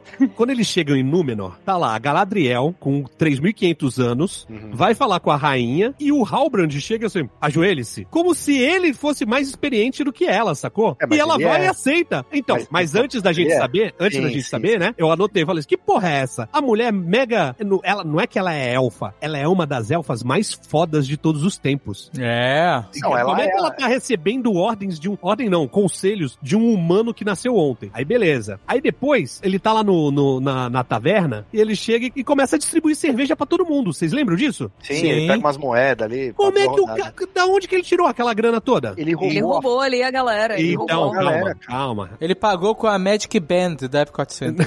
Ele era Não, um ladino ali, Tucano. Não, total, mas cara. calma, não, não é isso, não é isso. E aí depois ele vai e quebra três guardas de, é, Númenóreanos que vão atrás dele. É, ele E depois- Não me provoca, não me E provoca. depois, é, e depois tem outra coisa. A Galadriel chega lá com um pano de bunda, de náufraga, e de repente ela tá com uma armadura élfica, né, pra ir pra Terra-média. Aí tu vai ficando puto com essas paradas. Mas no final das contas, sim, o Sauron é o ferreiro. Ele arrumou um emprego lá na, de blacksmith, lá de, de ferreiro na, na parada. Ele pode ter feito. Ele deu a ideia para o conselho pra Galadriel, porque ele é o Sauron. Ele deu dinheiro pra todo mundo porque ele dá um estalo no, no dedo e ele, ele não precisou roubar a galera. né? Ele até rouba o, o pingente do cara, mas ele, se ele quiser virar dinheiro, ele vira. Então faz todo sentido. Tudo isso faz sentido. Tudo que eu tava reclamando do Halbrand ser foda, não tendo como ele ser foda, Uhum. se explica ele sendo Sauron. É, inclusive Muito bom. aquela. A única coisa que eu não gostei é que a Galadriel, tipo, do- nos, nos livros, ela percebe que ele não é boa gente. Ela não sabe que é o Sauron, mas percebe que boa gente não é. E nessa, ela tá quase, tipo, crush. É que ela tá viúva, né, cara? Nesse. No, Não, no- não, nem me. Tem uma hora ali que eles estão lutando já na Terra-média e ela fala, "Ah, você sentiu também? Eu falei, caraca, que porra é essa? Crush? Não. A hora que ele tá seduzindo ela ali pra eles, né, serem, governarem, meio Anakin mesmo, assim, Aham. ele manda, né, não, vou te fazer uma rainha, tipo, bela como o mar e tal, mais forte que a da Foundations of the Earth, que é a parada que ela fala no filme, né, e no Isso. livro também, na real, né. E eu gostei pra caralho disso que ela ouviu do próprio Sauron o que, que ela se tornaria. Então quando ela dá aquele piti com o anel, Lorona mercenária. né? nossa, isso pra- deu um significado muito foda, porque é isso, né? Ela, ela viu o que, que o cara queria fazer dela, né? E o anel, o que o anel ia fazer dela. É uma Isso. visão que ela vê repetida naquela hora, né? É, Exato. Ela já passou, ela já deve ter Exato. pensado muito naquilo. E isso, mais uma vez, acrescenta no filme, vendo de novo agora, né, porque você tem esse background dela, caramba, ela ouviu isso a primeira vez da boca do Sauron, muito foda. do Sauron. E quando ela tá recitando isso lá pro Frodo nos seus anéis, ela tá de armadura nessa Aham. visão, né? Então é a Galadriel guerreira, mais um- uma parada que remonta a essa época, esse flashback e tal. Quando ela. Sim, claro, gente, não tinha. Ela não é assim no livro, exatamente isso, guerreirona e tal. Mas assim, o que eles estão construindo esses paralelos aí, estão muito interessantes. Eu, eu gostei pra caralho. E aliás, complementando o que a Zagal falou, é muito foda o cara tragar ela pras memórias dela e, tipo assim, ele quer botar ela no- no- na posição de desespero, ele puxa ela pra memória quando ela tá se afogando. Aham. Então ela tá ali, ela tá se afogando de verdade, de novo. É muito maneiro que o cara. Isso é muito foda. É muito maneiro que o personagem mostra que ele é poderoso mesmo, cara. Ele manda a verdade pra ela, fala, meu, os caras te mandaram, teu povo te mandou embora porque você pediu uns soldadinhos, né? Ele fala lá, petty soldiers, né? Tipo, E ele emenda no que, que eles vão achar quando eles descobrirem que você trouxe o Sauron pra cá. caralho, é muito forte que o Sauron vive por causa de você. É, maluco. É. E aí depois ela fala, é, e você vai morrer por causa de mim, e não é muito verdade, né? Mas tudo bem. É, não, não, não. Mais Ela ou não menos, tem, né? na real. Não, ela ajuda, ela ajuda. Ela Ajuda, pô, ela ajuda demais. Enche o pessoal de presente. Então,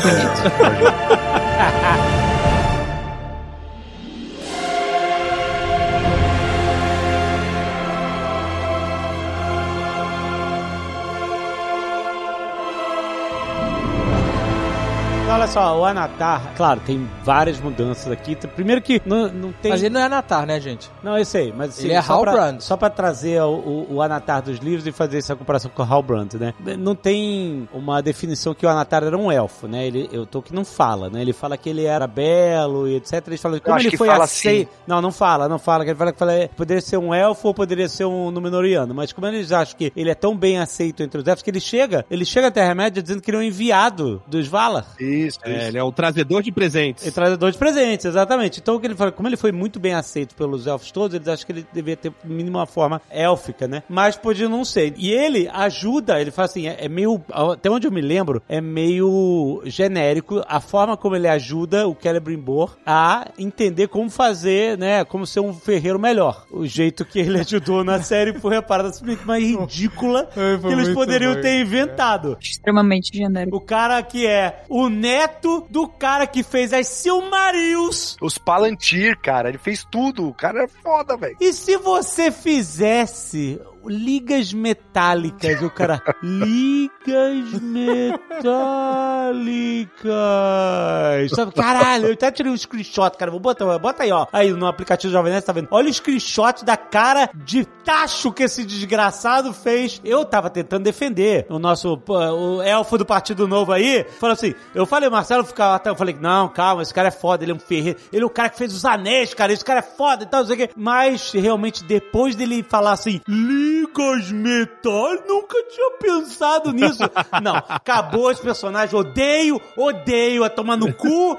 Partido Novo, cara, caralho, cara. Não dá. Esse cara realmente foi a parada mais de. Porque, olha, só vou te falar. O Leonel, eu sou, eu sou suspeito de falar aqui, mas o Leonel fez uma cena de ferreiro muito mais foda que esse cara. Porque o- quando o Ruff Gunner encontra o Tondin no meio da montanha, o maior ferreiro anão mais sinistro do mundo, ele ensina o Ruff Gunner a fazer a armadura, o martelo dele, o escudo e tudo. E ele em si, cara, a parada é tão maneira. Tipo assim, o que que ele aprende? Ele aprende a fazer liga metálica? Não, ele aprende a colocar as emoções, as intenções dele dentro do metal e fazer o metal se tornar mágico por causa disso, cara. É isso que ele tinha que ter ensinado. Só que, enfim, não pode porque vocês não podiam, né? Criou esse mistério de quem é o Halbrand, quem não sei o que, quem é o Sauron. Então o cara só poderia dizer: ah, não, eu sou um ferreiro mesmo, eu fiz o, o diploma aqui da Terra-média Online, e aí você não fez, eu tô, tô trazendo conhecimento aí pra você. Ou seja, seria muito mais maneiro se ele pudesse dar a informação de algo mágico. Ele não precisava ser técnico pra desenvolver.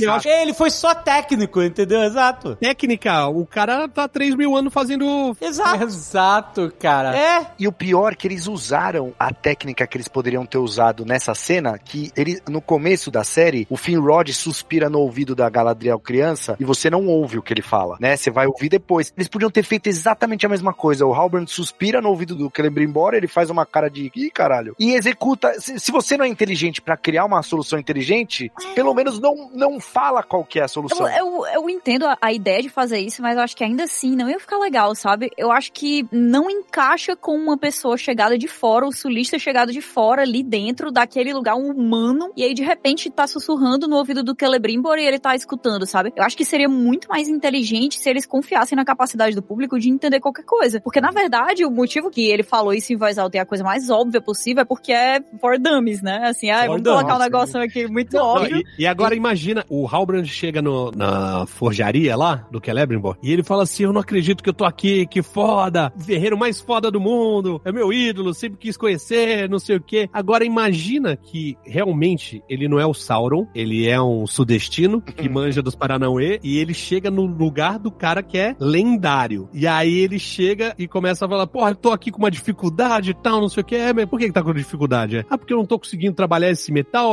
Tu já ouviu falar de liga metálica? E aí o deputado novo fala assim: Liga metálica? A cara que o Halbrand faria de tipo, é isso? Ah, que- é tristeza. é isso que é o meu, ídolo? O maior ferreiro elfo de todos os tempos? E, e você não, sabe não, o pior, Tucano? Você sabe o pior? Eles acharam isso tão bom que o nome do episódio é Liga.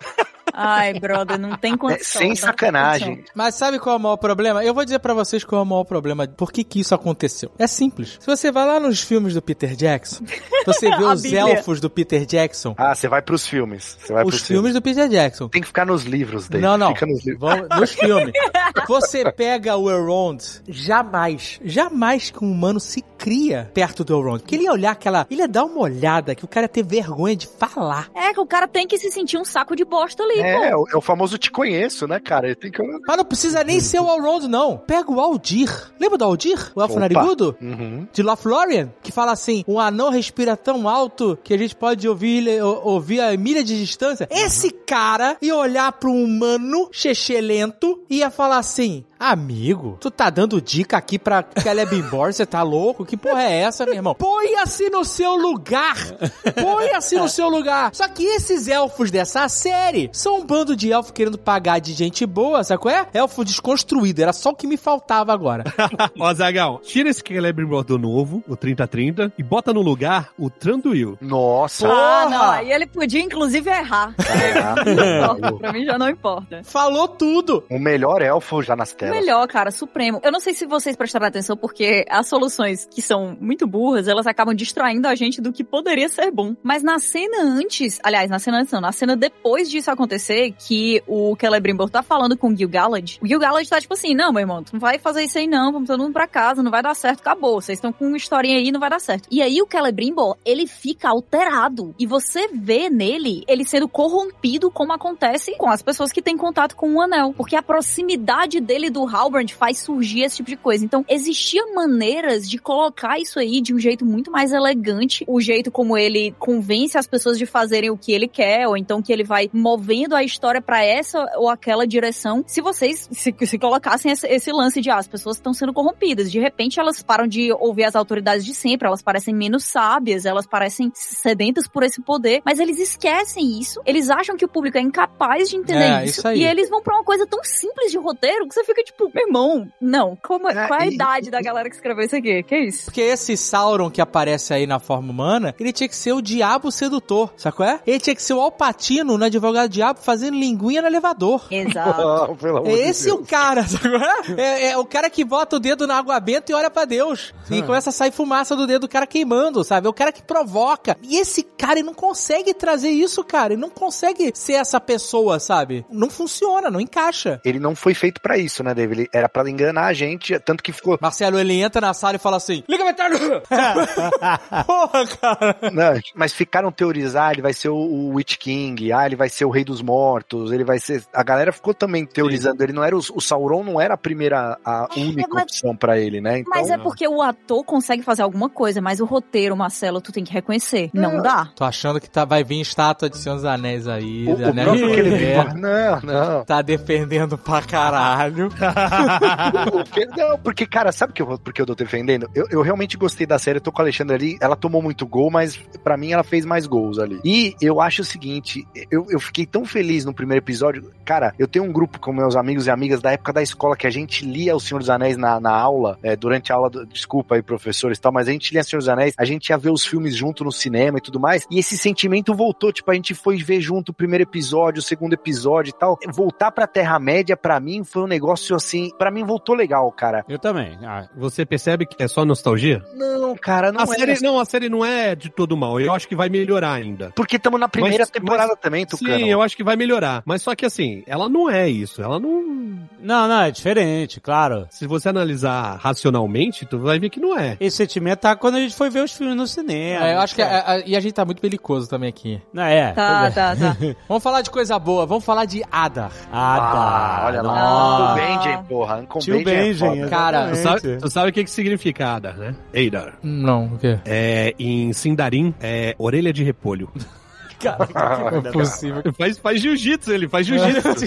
Cara, cara. Cara, junto do Durin, esse foi o meu personagem preferido. Muito foda o Adar, Eu hein? ficava torcendo pra aparecer esse núcleo do subúrbio ali, sabe qual é? Pra ver mais. Caraca, tudo nesse personagem foi incrível pra mim. Ah, o peso que ele carregava. Cara, enquanto tinha aqueles elfos, whatever, e, e, e Halbrand, tudo, eu tava nem aí pra essa galera. Quando esse cara aparecia, cara, pra mim era incrível. Você sentia um, sabe, o, o de sofrimento dele, É. o peso. E você. E foi foda, porque na obra do Tolkien é tudo muito preto e branco, né? Você tem os hobbits, que são o, o bem extremo, puro, né?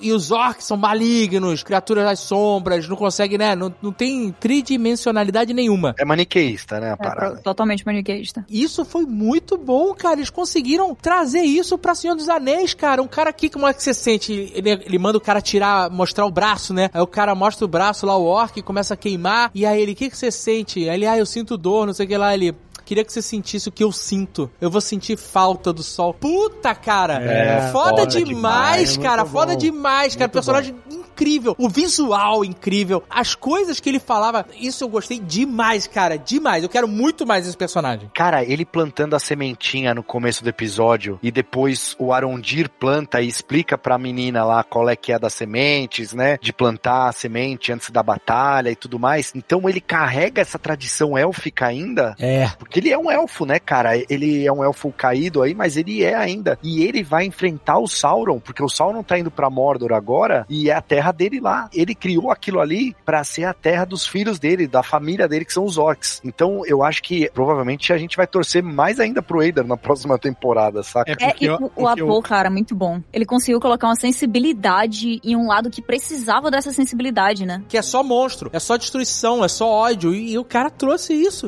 Ma- Mas ao mesmo tempo, existe cultura, existe idioma, que é uma das coisas que Tolkien mais Isso, valorizava na- Isso, cara. na existência. Uruk, né? Ele, ele fala pra Galadriel. A Galadriel dá aquele discurso lá, é, genocida mesmo, né? De eugenia e tudo mais. Tua raça foi um erro, vou matar todo mundo. e tal. Ela, Nossa, pesada aquela cena. ela dá uma de Cersei, ela fala, eu vou te, você não vai morrer, eu vou te manter vivo pra você ver até o último. E aí ele vira e fala, nessa hora eu fiquei assustado, eu falei, caralho, a série, que que é isso que eles estão fazendo com a Galadriel, né?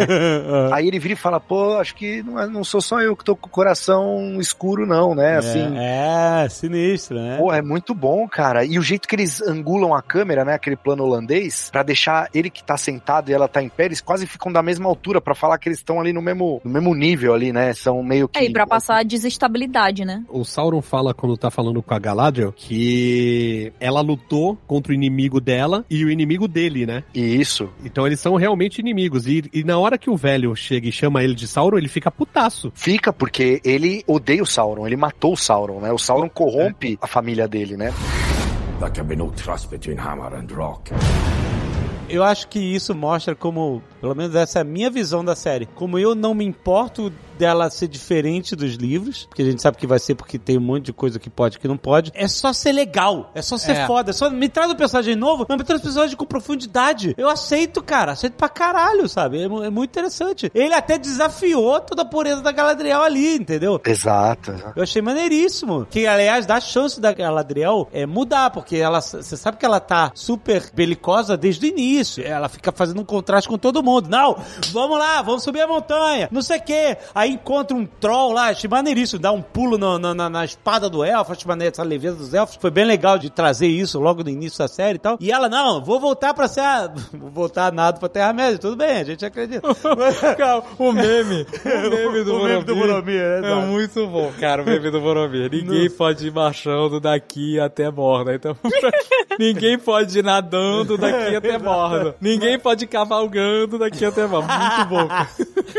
Mas assim, pelo menos esse discurso aí genocida dela foi consistente com o caminho que ela tá fazendo desde o início. Sim, sim. E eu acredito que ela vai ter a chance de mudar, que eu acho que isso vai torná-la um personagem mais interessante. Que agora ela tá no funk, né? Ela tá lourona mercenária que brinca de passar o anel. Ela tá nisso.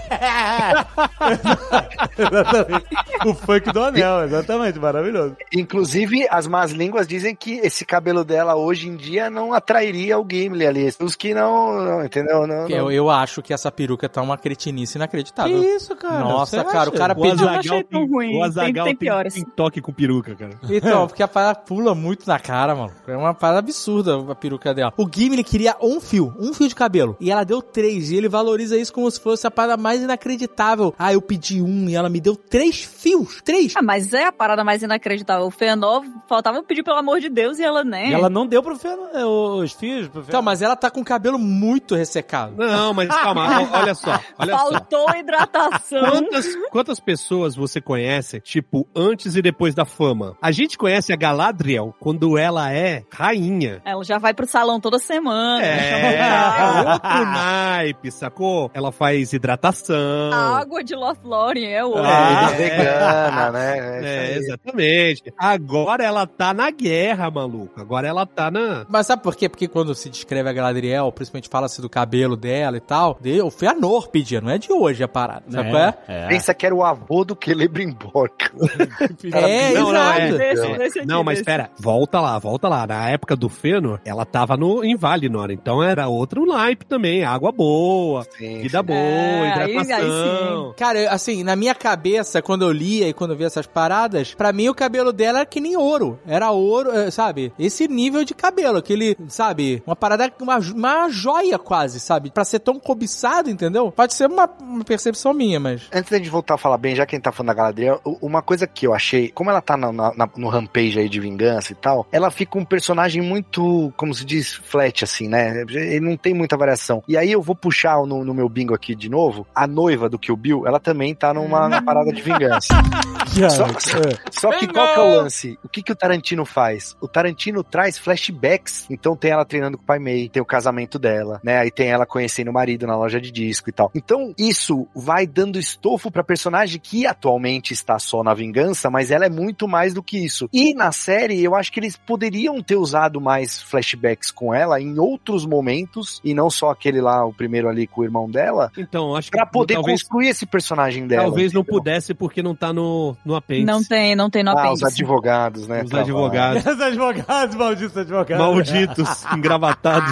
Verdade. Não, mas, mas mesmo assim, eu acho que existiam maneiras de fazer isso funcionar melhor, porque a única vez que a gente vê ela demonstrando os ideais dela não alterados, né? Não, que assim, vamos supor que o que acontece. Eu tô tentando reescrever a série na minha cabeça, como sempre, né? Vamos supor que quando as pessoas estão perto do Halbrand acontece isso, que elas realmente ficam mais, né? Ficam descontroladas. Ficou sob a influência dele, né? Cólera acaba tomando conta daquilo ali, o desejo de vingança é aumentado e tal. Hum. A única cena que a gente tem dela falando que não é bom falar como se fossem positivos, atos a- atrozes, como matar pessoas e tudo mais. A única cena que a gente vê isso é quando ela tá interagindo com o personagem mais odiável dessa série, que é o Theo. Nossa.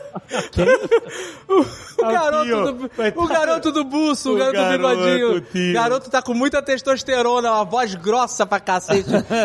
Cara, não dá. Olha, qualquer pessoa que é gente boa com aquele moleque, ela não tem condição, pô. Você perde a minha simpatia, você não consegue ela. Eu acho que o tio vai virar um Nazgûl. Tem que ser, pelo amor de Deus, né? É isso. Pô, é não, sério mesmo. Tô... Alguém dessa primeira temporada tem que virar o É, Nazgûl, cara, porque a gente tem precisa de nove. Os Nazgûl, assim, esse, os Nazgûl teoricamente eram reis ou não? Eles não, ele não o Tolkien não dá muito... Eles falam que eram pessoas importantes, né? Mas eu- Os, os, os anões eram sim, eram lord, eram senhores anões. é, Então, assim, não necessariamente reis, né? Mas eram mais importantes ali dentro do. Acho que o Durin, será que o Durin era? Eu não sei, eu não lembro. Então, mas assim, porque a gente tem uma diferença é, básica aí também com em relação aos anéis, porque quando o Sauron tá como Anatar e, e envolvendo a galera e tal, os anões dos elfos, na verdade, são os últimos a serem feitos, né? Justamente porque eles viram. Os anões dos elfos? Que porra é essa? Os, Anéis, os anéis dos elfos são os últimos. Os anéis dos Ah, elfos. caraca, os anões do elfo. O que, que, que você Os tá anéis sugerindo?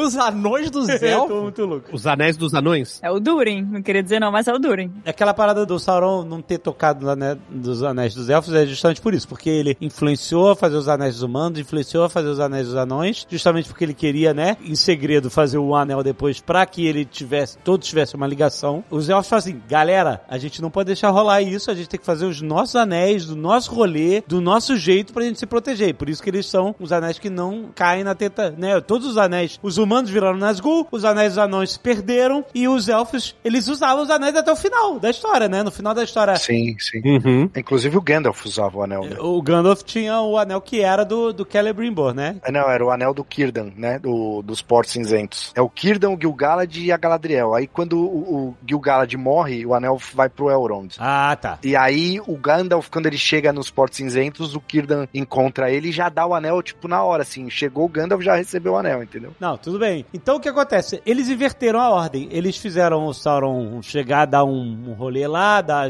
a, a dica da, da- da Liga Metálica, etc.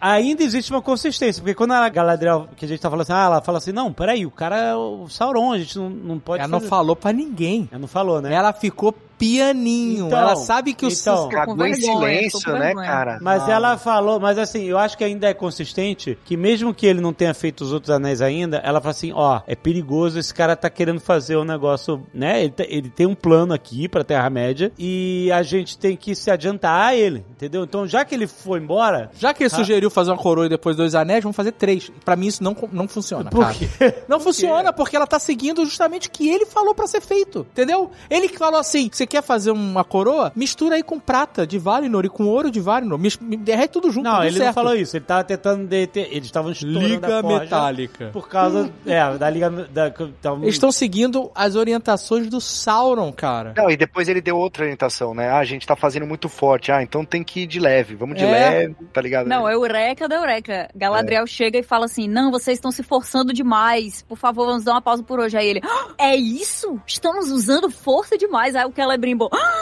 É Vamos de mesmo? leve. tá vamos muito de leve. perdido, né? Não, inclusive, ele- eles fazem um meio que um easter egg, né? Que eles falam assim, a gente tá tentando fazer em três semanas o que a gente teria, levaria três séculos, né? Eles levam três séculos pra fazer os anéis, essa é a parada. Então, é claro que pra adiantar, pra ser uma história, né, é, corrida e ter essa tensão e tal, eles tinham que fazer rapidinho. O que eu achei maneiro porque os elfos não, não lidam com essa parada, né? De tempo, né? O que é dito de forma brilhante ali no- na primeira cena do Elrond com o Durin, né? Que passaram 20 anos.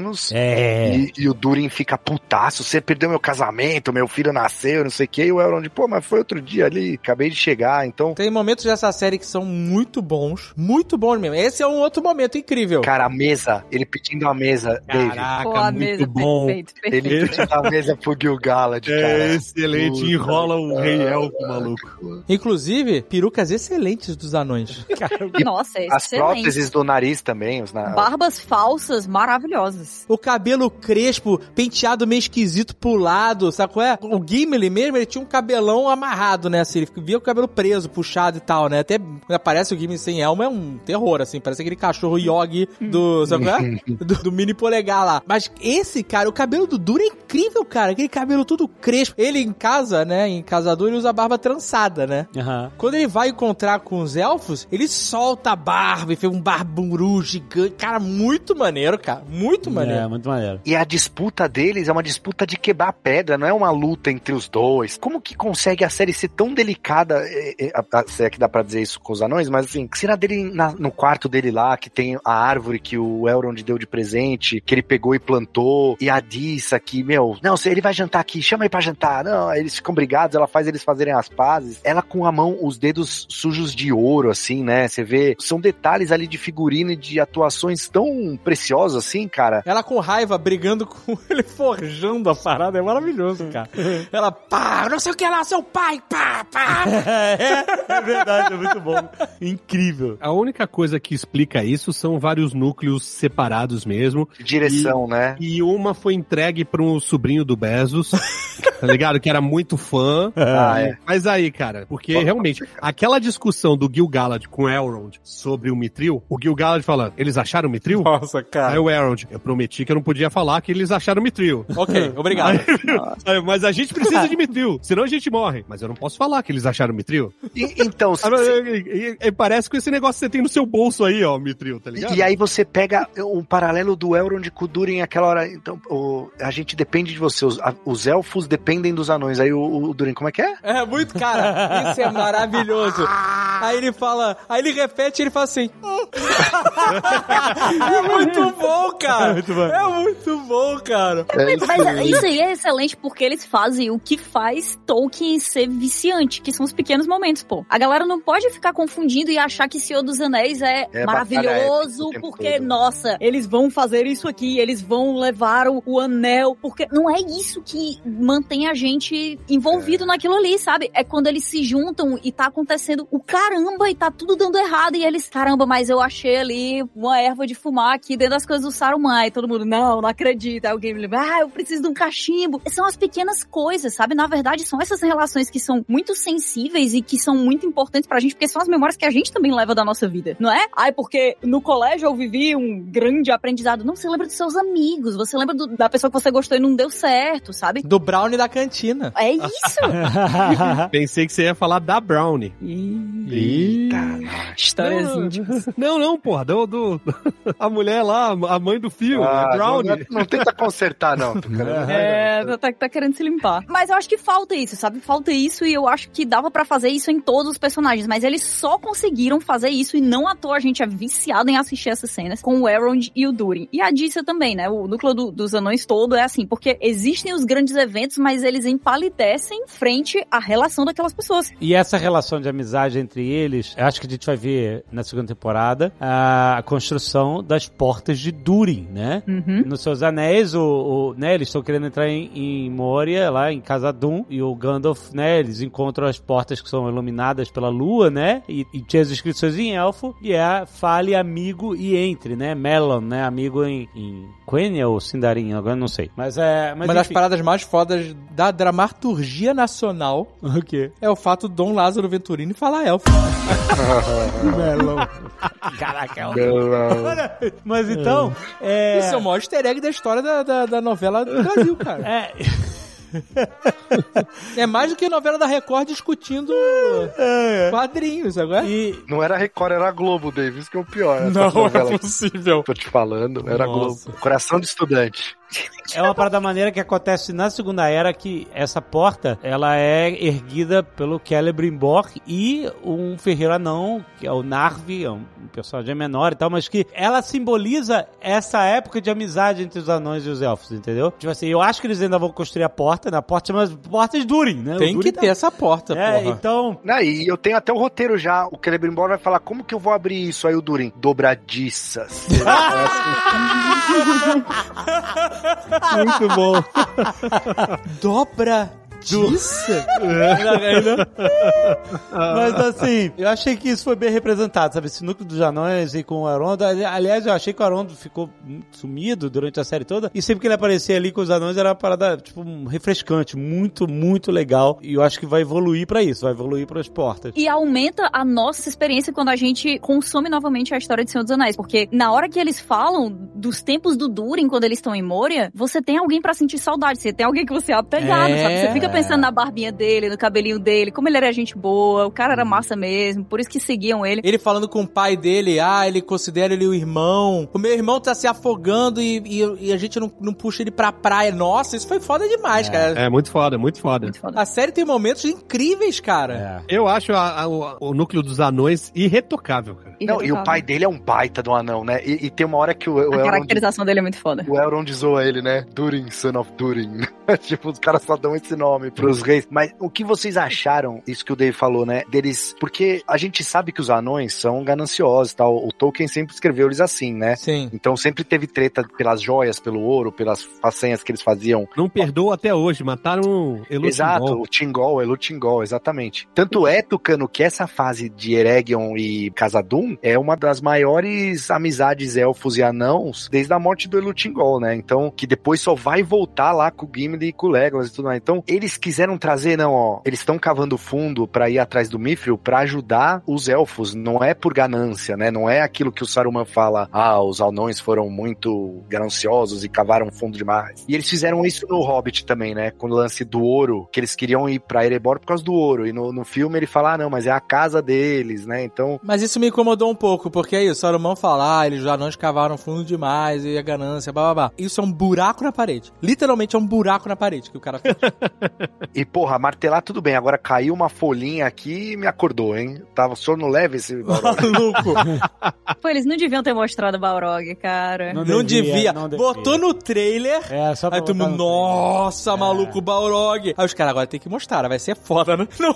Então, mas eles podiam ter mostrado o Balrog no flashback, naquela luta lá. Podia mostrar mais, inclusive uma cena maior, cara. Não mostra. Tem alguma coisa lá embaixo. É isso aí. Mas é porque eles querem colocar tudo que tem nos filmes, tudo. Esse lance da amizade entre elfos e anões é porque é um dos centros emocionais dos filmes é, é Gimli e Legolas. O lance deles terem colocado aqui um romance entre um elfo e um humano com a a, a, A Brownie. Bronwyn e, É. e o A Brownie. e o Arondi. O Tucano vai insistir na piada, porra. Ah, essa que era a piada da Brown. Tá vendo? né, porra? É, Caralho. Inclusive a Brownie aí, com... É muito melhor chamar de Brownie. É muito engraçado. O Pedro Duarte levantou essa questão aí e eu percebi ela. Ela não me incomodou, ela me chamou a atenção. Que é, ela é a única personagem de toda a Terra-média que usa vestido de alça. Não, e azul. E azul, é tudo cinza. E o dela é azul. Ela é a única personagem que está com os ombros de fora. O resto, todo mundo usa mangas compridas, tudo. Não parece. Sabe qual é? Ela é a única pessoa que usa os ombros e os braços de fora. E toda a história da- dos filmes de Seus Anéis e série, tudo isso é Ah, isso aí eu não sei. Mas na, na vila dela, todo mundo usa cinza e só ela azul. Ai, cara, é muito brega isso. Ó, vou dizer, tá? A Bronwyn. Brownie. Nossa, eu poderia, talvez, em um universo paralelo, me importar menos com ela, mas nesse aqui eu não poderia, cara. Pois é, né? Ela tá, tá solta demais. É, Pô, é, é foda, quer dizer, ruim, meu cara. filho pode estar perdido na terra dos orques, Não, mas não, não. eu vou tratar dos doentes aqui. É, primeiro cara, primeiro que ela colocou esse pivete no mundo, né, cara? Isso aí já, já vai Já contra ela errado. pra mim. Aliás, a, a série foi covarde, de uma forma. Eu sei onde você vai. É, porque o Halbrand morreu. Ah, Ah, não, encontraram ele ferido na estrada. O Isildur morreu. Sabemos que ele não morreu porra nenhuma. É o que eu falei pro Marcelo. Eu tava falando lá, caraca, pra que todo esse drama de Zildur se a gente sabe que ele tá vivo semana que vem? Exato. Exato, aí a Galadriel chega, perdi meu marido, o Celeborn. Mentira, a gente sabe que ele tá vivo. Exato. Aí perdi todo mundo, o preferido aí da Katyusha. Perdi todo mundo, minha mãe, Arondir, todos. A mãe, além do vulcão, foi varada pelo orc e tá de pé ali cuidando dos A enfermos. roupa dela não tem um furo. É, a, o meu Ela, ela não de foi, alça. ela não foi atingida nem por uma traça. Eu, eu Ela com- podia, o Arundi, ele podia ir pra uma festa, porque ele nem, su- nem se sujou.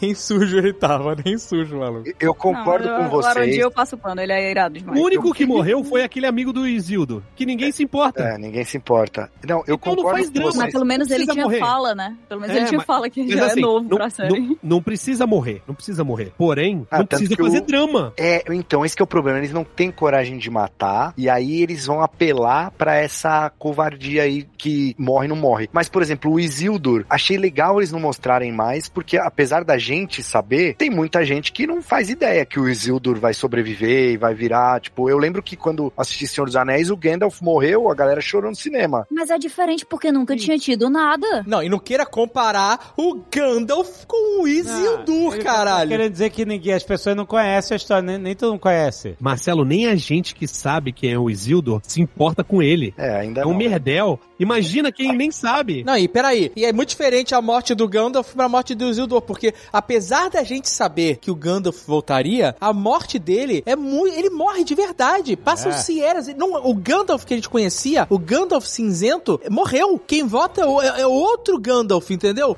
É muito mais Botou emocionante. Ah, mas você não viu a volta do Isildur ainda, calma. Meu amigo, Não, é- não, peraí, não vai ser uma história de ressurreição a volta do Isildur. Eles não sabem pra quem que eles estão fazendo essa série, porque se fosse uma pessoa que não sabe que o Isildur vai continuar vivo, que ele vai fazer tudo que ele vai fazer, e você vai ser surpreendido porque a gente vai esperar um- uma temporada inteira, a segunda temporada vai ter que chegar antes da gente saber o, o que que o cavalo do Isildur foi atrás. Ninguém sabe ainda. Se você é essa pessoa, você não tá entretido com tudo que tá acontecendo ali, acredito eu, porque as coisas andam de um jeito muito lento e a gente também é muito preso pelo fanservice, né? E pela saudade da Terra-média, pelo interesse nas coisas que a gente já sabe que vão rolar. Eu acho que usar o Isildur de cliffhanger não faz, cara, sentido nenhum. Não, por mim pode passar a segunda temporada inteira sem ele. Ele pode continuar morto. É, o cavalo correndo, o cavalo correndo lá. O cavalo usou uma desculpa que colou totalmente. O cavalo ficou, eu vou voltar, eu vou voltar. Ele tá vivo, é tipo isso que o cavalo tá dizendo. E o pai quis acreditar. Mas o cavalo, ele usou uma desculpa, ele vai embora. Ele vai pros pastos, sabe qual é? Não, se fosse bonito, hein? ele, eu ia cavalo, também. pô. Cavalo bonito pra porra, puta que pariu. Ainda tem mais uma parada, que o, o, o Elendil fica todo tristonho porque eles foram pra guerra e as pessoas morreram. Não, mas é, Ah, o, é o filho dele, né? Dele. Não, mas mesmo assim, cara, você tá indo pra guerra com todo mundo, aí morre um monte de gente, aí ele ficou, puta, nunca devia ter salvado essa elfa. Nunca devia ter ido pra guerra. A salvar a elfa não tem nada a ver com eles irem pra guerra. Não devia ter virado guerreiro. É, Ah, mas aí ele vai, fica, ele fica questionando que. devia ser ele professor. Teve várias decisões que ele Que teve. isso, ele cara? eu tô falando sério, cara... O professor também sofre, cara. Cara, mas tu não manda... Mas tu não vai pra guerra, tu não vai pra guerra, porra. Caraca, o, o, o David brigando com os professores e o Alexandre com os designers. Eu tô Amanhã- falando que se o cara não quer ir pra uma guerra, ele não pode ser guerreiro, entendeu? É isso que. E ele era um cara culto, que falava a língua dos elfos, cacete. Tô elogiando a parte da- do cabeção do cara, entendeu? Falou, vou te levar na biblioteca. Levou ela de, de cavalgada lá pra biblioteca, sabe qual é? É por isso que eu falei, professor. Tô levantando uma parte boa da vida do cara que ele teve que. Pô, ele é tipo Tom Hanks no Soldado Ryan. Você tá se desculpando muito pra um anão, Dave. Acho que tá bom. É que eu sou não que usa hashi pra comer Dorito.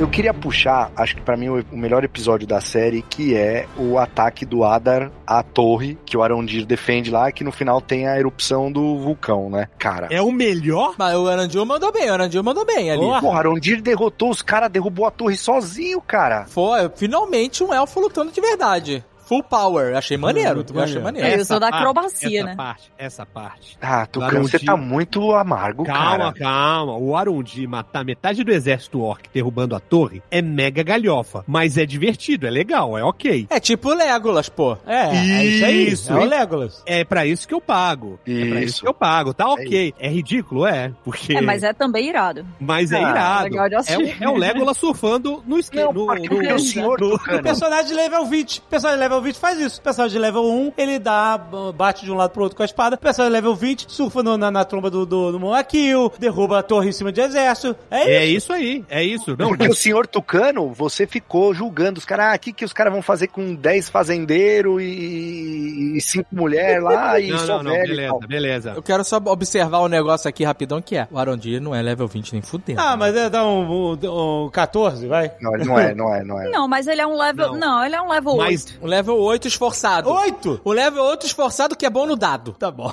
tá bom, ok, vamos Não, lá. pera aí. Naquela torre, ele é de longe o melhor elfo. Sim. Eu não sei não, nem porque que ele tá seguindo Ele é ordem de daquele cara longe o melhor elfo, gente. Porque ele vai lá investigar e quando vai ver, tá lá a galera. E só ele consegue lutar contra o Org. O resto morre, velho. É verdade, Uhum, é verdade. É tudo patético, tá ligado? Ele é bom. Mas se fosse o Legolas, não seria capturado naquele túnel. Mas... Não, jamais. Tá bom, então ele é um level 8 esforçado. Não, É, mas ele é, o dado ele é do bom. Rex. É, com o dado do Rex. Ele é bom, ele é bom. Quando eles lutam com as correntes de Shibata de corrente, achei Aham. maneiro pra Irado. caramba também. É, pra caralho. E ele derrubando a tenda lá pra vir o sol e. Então, É mas é ele que faz, né? É ele. O resto. É. Não, É. ok, é ele, é ele. É não, ele. então, mas assim, é um plot twist ali, porque você tá esperando que vai ter uma batalha galhofa ali dos fazendeiros com os orcs, e não, tá só o elfo lá, ele derruba, aí os, os fazendeiros estão na Não, cidade. legal, essa parte é legal. Beleza. Aí depois o E lance das carroças eu achei legal também. Não, pera, pera, corta, corta, tem a cavalgada dos Númenóreanos, que a Ah, Katiuska mas falou. Foi Eu gostei. com né? teleguiado, teleguiado. Só o tempo de tirar esses cavalos dos navios, só o tempo, tinha morrido todo mundo. Tá bom. É, é aquela Só parada o que tempo vocês de viram. chegar, eles chegaram ali sem Waze. É. Vocês sabiam isso? Tem o Waze, e é, é o que você falou, Kátia, é, é pra remeter a uma cena dos filmes do Sim, Peter Jackson. Totalmente. É sim. a cavalgada dos Rohirrim. E nesse episódio tem a cena da Galadriel encantando o cavalo lá pra o cavalo. Achei foda pra caralho. Aquela... Não, não, não, não, não, não, não. Peraí, peraí. Ah, Tucano, para, ah, Você não gostou do, dela atrás do Ada na, na floresta, cara? Foda Eu- pra caralho. Eu acharia perfeito se o Halbrand não tivesse chegado pelo atalho. Mas ele é o Sauron, ele chegou Ah, no teleporte, velho, porra. Ele foda. teleportou, ele teleportou. Revisionismo Ele fez- histórico total do Guilherme. Ele mandou, ele mandou, é, ela, a Galadriel sai cavalgando atrás do, do orelha de repolho, porque o Arundi falou assim, ele tá com um artefato e ela nem sabe o que que é, foda-se, ah, então vá. Aí vai, aí ela dá o cochicho. Mas é maneiro, ela mandou um açaí no, na orelha do cavalo, foi foda. irada, irada. É, igual a Arwen. É, é. Igual a Arwen, pô. Não, Ela- é maneiro, é maneiro isso, é maneiro. Ela chega, vai chega na orelha do cavalo e vamos, maluco, vai, filha da puta. Porra. Aí o outro maluco pegou o atalho. E aí não é só isso, porque quando o, o Wader cai, ela passa varado e eu acho que a magia era tão forte que ela não conseguiu parar o cavalo, sacou? ela parou duas estações depois do metrô. sacou? Não freou É a isso mesmo. Ela teve que voltar correndo e o, e o, o Halbrand já tava matando o, o repolho. Então, mas foi legal que ele virou pro Adder e falou: Você lembra de mim? Adder, não, o que que eu fiz? Matei sua família, matei seu filho, sua mulher. Esse personagem é incrível, cara. O desprezo que ele tem, ele é muito elfo mesmo. Porque tem um desprezo que faz falta pros elfos, cara. E ele é um elfo antigão, né? Porque ele tá ali desde a época do, do Morgoth, provavelmente, né? E aí, cara, tem o lance dos túneis que os caras estavam cavando desde o primeiro episódio. Aí vem a água, aí a água ativa o vulcão. Marcelo, eu achei legal Marcelo. pra caralho isso aí. Ó, Não, não, não, não, não. Se Vai, foi pré-estabelecido que cavalgar era a única coisa que fazia a Galadriel sorrir, o mínimo que podia ter acontecido é ela chegar antes, cara. Era o mínimo. Não, mas o Sauron Não, deu o pior de tudo, o pior de É a tudo. avó da Arwen, é a avó da Marcelo, Arwen. Marcelo, presta atenção no que, aconteceu na sequência. A galera de Adriel pega o embrulho. Ô, Dave, o Tucano ela- tá acabando ela nem sabe. Dave. Não, não mas não, tem o que falar, Marcelo. Olha só. Ela pega o embrulho, que ela nem sabe o que, que Não, é. é zoado demais. E ela não abre. Ela não abre, é foda, maluco. Ela falou, ela foi atrás. É importante, o Arundi falou. É, mas ela não- O Arundi é gente boa. Não tá no meu nome, eu não vou abrir a correspondência. É, ela dá o embrulho sem abrir pro Arundi. É, Aí não tá. mexe com O correspondência. Arundi, Mexer o Arundi- correspondência é crime federal, Tucano. Você não o pode- Arundi não abre também. É, ele não isso- abre. o Ele dá pro, pro, ele, pro preferido aí da Catiuxa. É, é Pro zoado. É zoado. Ele fala assim, cara, se isso é um artefato mágico, maligno, sinistro, das forças Sauron, a gente fez todo esse rolê, você não vai dar pra um garoto de 14 anos Não, Não o bigodinho. que ainda tá engrossando a voz. Não, É. não Tá engrossando, não. Se tá engrossando, fudeu. Quando, quando a voz ficar grossa, o garoto já tem uma voz penetrante, É, maluco. É um negócio... Mas calma que não acabou, né? Alexandre, você O não vai meu família vai esconder. virar o Barry White. Porra, Você não vai esconder isso? a parada na, no- na taberna, cara. Sério, você não vai esconder Não, não, da não, mas. da taberna. E não acabou, né? Porque, tal qual uma jogada da NFL, a um- bola já não tava com Um quarterback. play action, play Isso action. foi legal. O velho running back já tava na end zone e ninguém percebeu, Foi, velho. É o John Montana ali, maluco. É, foi- o John Montana jogando passe- com 60 anos, foi foda. passe fake, deu passe fake, o running back saiu correndo. Então, É mas isso a- o erro, o erro disso tudo tá, sabe aonde? Quando o Aaron Deer viu a espada e aí do nada ele falou: Ih, olha aqui, ó. Aí tirou a cortina de planta, de, de trepadeira ali. Aqui, é a mesma espada, ó, que maluquice. Olha que loucura isso aqui. Não é igual? Aí ele, ele falou assim: vou esconder aqui mesmo, aqui, nesse lugar onde tem o desenho da espada. Aham. É, cara. E, é e pra eu- ser discreto, né? Nessa hora ele tinha que ter sentado no cavalo e falado assim: meu irmão, corre, foda-se. Eu vou mais longe que eu puder com essa merda, porque isso aqui vai foder tudo. Eu não sei pra que serve, mas é um item mágico que chupa sangue de criança. Eu vou embora. Cara, ele tinha que ter levado pra alguma cidade élfica essa porra, né? E tinha que Aliás- ter levado pro inferno, maluco. Tinha que ter ido Pra embora com Lindon. aquela merda. Exato. Tinha que ter ido pra Lindon aquela porra. Exato, e, a- exato. e assim, É, isso aí. Porque ele faz parte de uma organização militar élfica. Ele não é um ranger sozinho. não, não, morreu todo mundo lá no, nos, Ah, nos mas- túneis. Mas ele, existe todo um comando que ele conhece. Ele sabe que é Galadriel. Quando ele aparece, ele fala: Ah, Galadriel, pica das galáxias, é, é a mulher mais foda do mundo, é comandante do exército do norte. Ele sabe que é, ele sabe pra onde ele poderia levar aquilo. Lógico, Aham. sabe, sabe, tem que saber. E não é só isso, né? Porque assim, a gente não tem um mapa ali daquela torre de vigia, mas ele derrubou uma torre no, no pico. Era pra estar tudo coberto de escombros. Uhum. E justamente onde é pra fazer a parada do vulcão, tava limpinho, não tinha escombros, não tinha porra nenhuma. É muito gratuito o fato deles nunca terem mostrado aquela parada e ele do nada fala, gente, aqui ó, eu esqueci de mostrar antes, mas tem esse negócio aqui, ó, tá escondendo as plantas, mas tá aqui, ó, a espada. Não, não, não, não, não dá. E finaliza com o orelha de repolho, o Eida, deixado acorrentado no celeiro, sem uma Nossa, porra de um guarda vigiando. Nossa, Eles têm problema com Sozinho. isso. Não Os tinha uma roteiristas têm câmera. problema com não a tinha uma guarda. câmera. É ah, foda, velho. Cara, como eu vigilância. te odeio, Uma mano. câmera da Intelbras lá olhando ele. Uma babá eletrônica. Uma babá eletrônica sequer não tinha. There can be no trust between hammer and rock.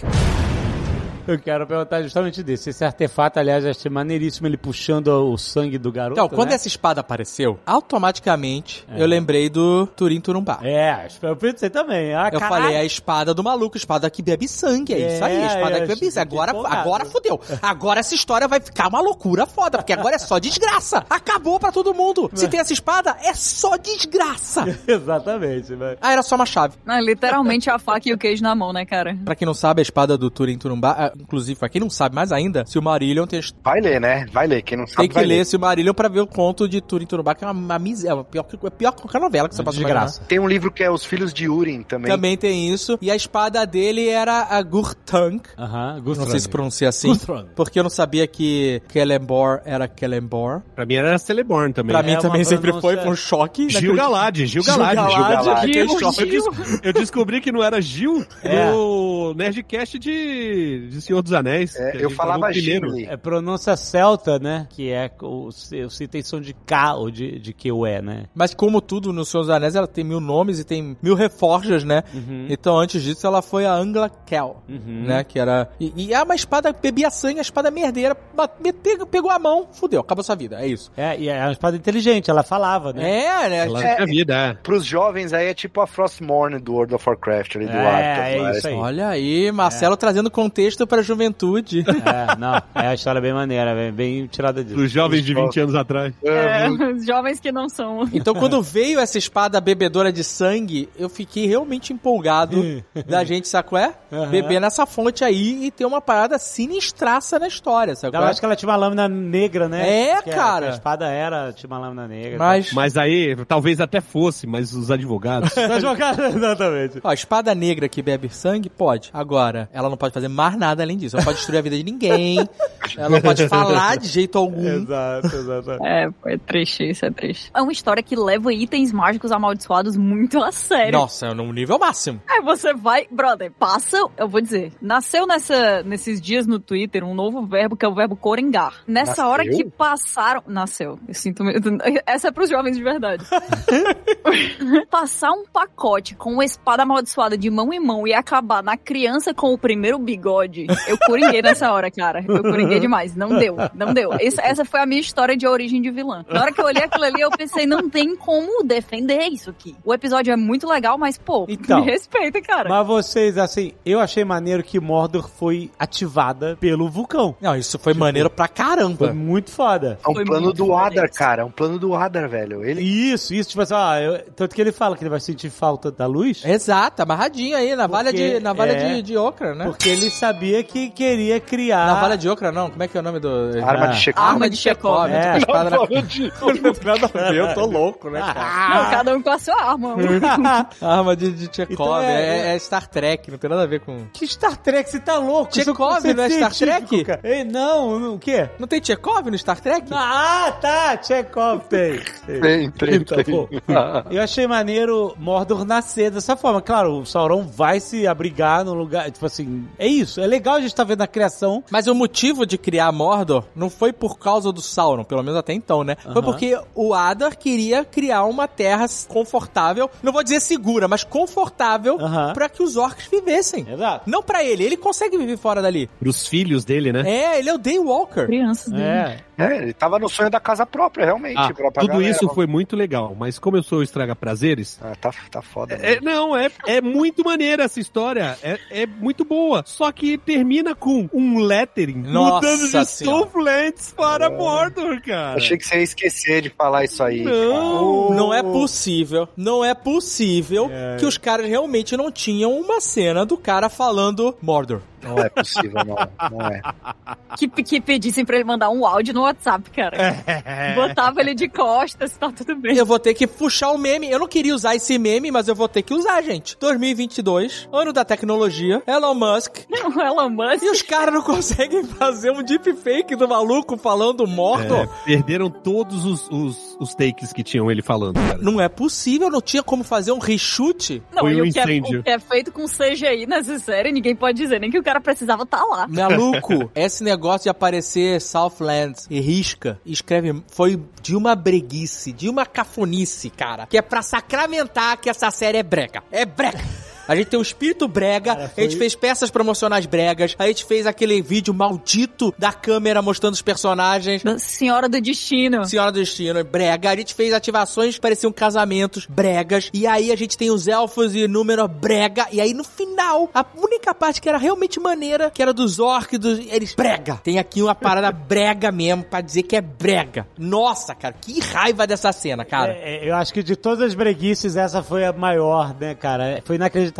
E aí vem na cabeça orçamento de um bilhão, tá ligado? Nossa, meu irmão. Isso não tem como a gente tirar da conta, sacou? Porque quando ele fala assim, ah, isso aqui não é mais Southland. Nori vai falar, vai falar Mordor, vai ser foda, que esse cara é foda, esse cara é sinistro. E aí, agora, isso aqui chama Mordor. É, porra, é o melhor personagem pra falar, né? E é exato, e ele fala, Mordor, que significa sei lá o quê. qual é? Mordor significa a a Terra das Sombras em Quenya. Ele podia ter falado, ó, aqui é a Terra das Sombras agora. Fica, deixa, deixa Exato. no imaginário. Você abre lá, mas ah, nem todo mundo sabe que é Mordor, nem todo mundo faz essa conexão. Mas, cara, depois você conta, depois você dá outro nome. Ele não precisava, primeiro, ele não precisava nem ter falado nada, ele só podia ter feito um sorrisinho. Não precisava. Entendeu? Porque, inclusive. Cara, ele não falou nada, né? Inclusive, É verdade, né? ele vive fazendo esse sorrisinho dele. É muito foda. É que as caras dele de. Será que rolou uma, uma discussão dos advogados e falou assim: olha, chegamos à conclusão que escrever pode, mas não pode falar?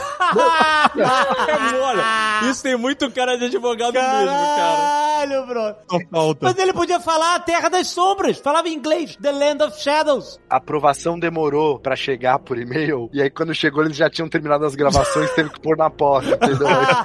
Escreve só então, vai. Tá Mas liberado. dava pra fazer o deepfake. Mesmo porque naquela música insuportável que toca no final do último episódio, Ah, ela canta, de, né, Mordor, depois fala Terra das Sombras, Na então a pessoa... Na terra onde Caraca, é insuportável. Não, achei Insuportável. legal a Eu música. gostei da música. Eu também. Não, a letra é boa, mas a, a- é que a- Achei né, mas a, a voz, caraca, não, cadê o Enya? Pelo amor de Deus, o que aconteceu com o Enya? Morreu todo mundo, Enya?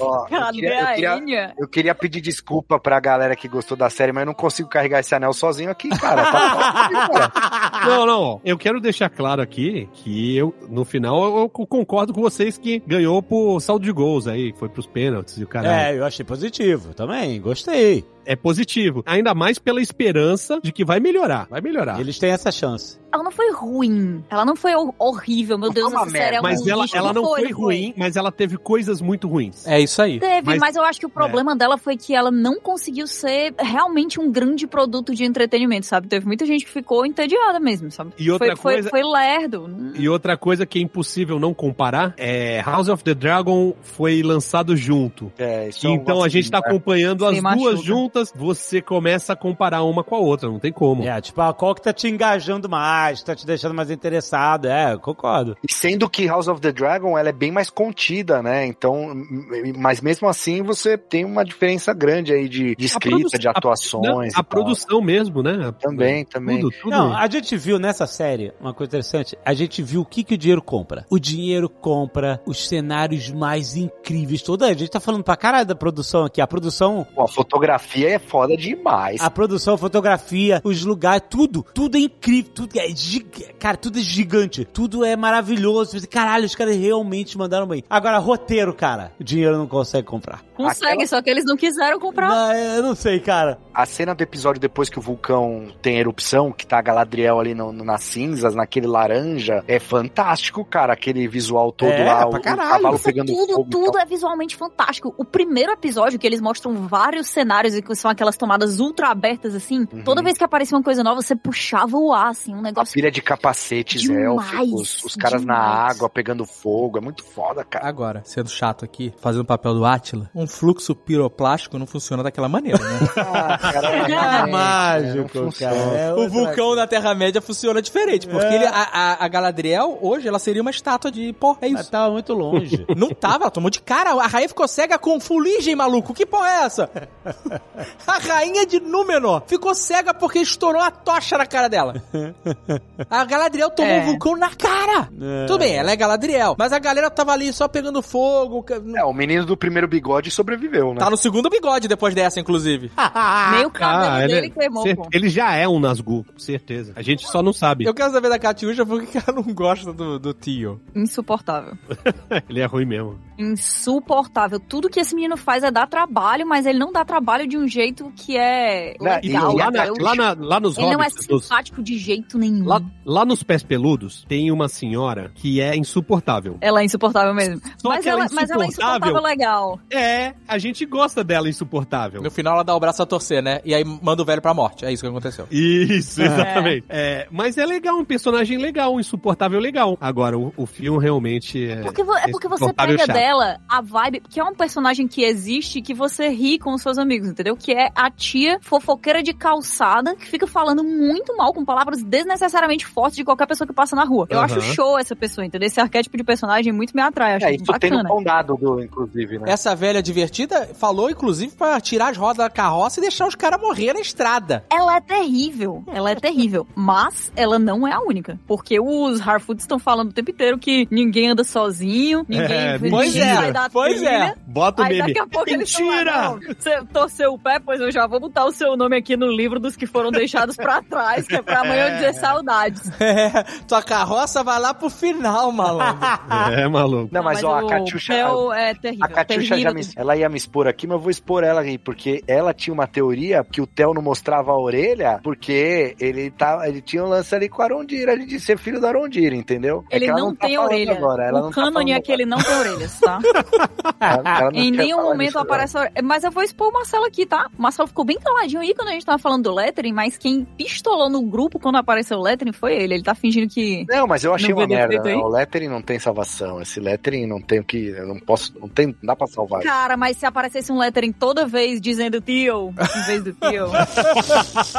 Não. Tio significa aquele que não tem orelhas em Sindarin, inclusive. O Marcelo é uma pessoa apaixonada, mas que ele, ele sabe. Tanto que ele fica puto comigo, porque eu- ele sabe que eu tô falando a verdade. Ele sabe que tudo isso é verdade. Não, é verdade, é verdade. Eu, assim, eu realmente queria que a série fosse melhor do que ela foi. Não, mas ó, tem coisas muito boas na série. Eu vou trazer aqui outras coisas que a gente não falou, ó. Quer ver, ó? Hobbit jogando pedra na cabeça de, do Eminem. Foi maneiro pra caramba. Ah, não, Pô, Foi lá no fundo do lore da parada, maluco. Exatamente, né? Tá, puta, um monte de magia de fogo, mega poderoso, levantando o cara e pá! Uma pedrada. cara. É, é muito Tá lá, maneiro. que os hobbits Mostra têm que os hobbits têm valor, tem coragem, É, sabe? exato. E eu já vou deixar minha teoria aqui, que as rodas das carroças vão virar as portas das tocas dos hobbits lá no final. Ah, da- é Então legal. não vai porque queimou tudo, né? Não, não, a não, dupla. não é que as rodas vão virar, mas é que pode virar uma coisa cultural. A primeira, Isso, as, é. tanto que elas são pequenas, né? As portas são muito maiores, mas elas podem começar com uma cultura de, ah, agora nós chegamos num lugar onde nós vamos ficar pra sempre. Não precisamos de rodas, né? Não precisa mais de carroças, então as rodas viram as portas e aí com o tempo elas começam a mudar e crescer. É uma e- boa, uma boa ideia. Não é uma boa evolução? É bem maneira essa teoria. There can be no trust between hammer and rock. E eu vou aproveitar que a gente falou de, da teoria, eu vou falar uma outra que eu tenho aqui. O Adar, ou Adar, sei lá, não, não, sei, não consegui definir como eu vou chamar ele. Ah, eu acho mais maneiro. Adar, Adar. Mais grutural. O R tem que vibrar que nem Galadriel. Sabe qual é? Galadriel. Fala igual a galera Galadriel. que diz assim, yeah, right, ok, Galadriel. Eu, eu acho maneiro. Galadriel. Eu acho maneiro. Galadriel. É valeriano, né? O valeriano também é assim, né? Dracarys. Então, o... É que nem falar laranja em espanhol, né? Que é difícil, né? Naranja. Naranja. Com N. Não, mas você tem que usar R e J Ah. vibrando. Naranja. Eu acho difícil chamar laranja de naranja. E muito mais difícil do que fazer. Naranja. é tudo errado. Aí eu gosto do Adar. Sabe qual é? Adar. Acho que tem mais. O Adar é foda. E ele falou uma parada pra Galadriel. Ele falou: Eu matei o Sauron. Eu dividi ele em dois. É, isso aí. Cara, e se tem o Halbrand, que é uma parte do desse Sauron, e o outro Sauron, a outra metade dele, pode ser o Anatar, que pode aparecer na outra temporada, Não vai, não vai. Não. Acabou. Acabou. ou, ou Marcelo, não, ele, tá, tá em algum viajando. momento, ele, eu, eu duvidei, eu, eu pensei, porra, e se o Sauron é o estranho e o Halbrand, porque ele tá dividido, né? Porra, Mar- Marcelo, você que que. Marcelo? Calma, Sauron calma. que é lagartixa? tu vai tu, partir Não, mas olha só. dois Mas, caras. mas o Sauron no Senhor dos Anéis, ele tinha um olho de Sauron lá em cima procurando o anel e depois aparece a boca de Sauron. Mas a né? boca de Sauron não é uma boca de Sauron. É um cara que chama a boca de Sauron porque ele fala pelo Mas Sauron. o cara tem uma boca gigante. Mas ele é um bicho, cara. É, ele é um Númenoriano. Boca de Sauron é de Númenor. Não, mas Alexandre, o Sauron, ele é um cara que ele fica, a essência dele fica pairando, mesmo ele sem um corpo físico. É. Eu sei. Então, tipo, ele dividir no meio pode ser um jeito simbólico. Pô, o cara é um poeta, o Adar, cara. Ele pode ter falado isso e figurativamente, entendeu? Então, Mas sabe qual é o problema? É porque o, o Halbrand Sauron, a gente pode chamar de Sauron agora, né, nesse momento, né, Uhum. que ele já... Pode, pode, agora tá liberado. Ele tá indo pra Mordor e ele para num chroma key e com os cabelos ao vento, a capa de Anakin, sabe qual é? Anakin, Aham, roupa preta. aliás, ele foi muito, né? Nossa, é pra falar assim, que alguém chegou e falou assim, a gente precisa de umas pinceladas de brega em todos os episódios. Não pode ficar sem.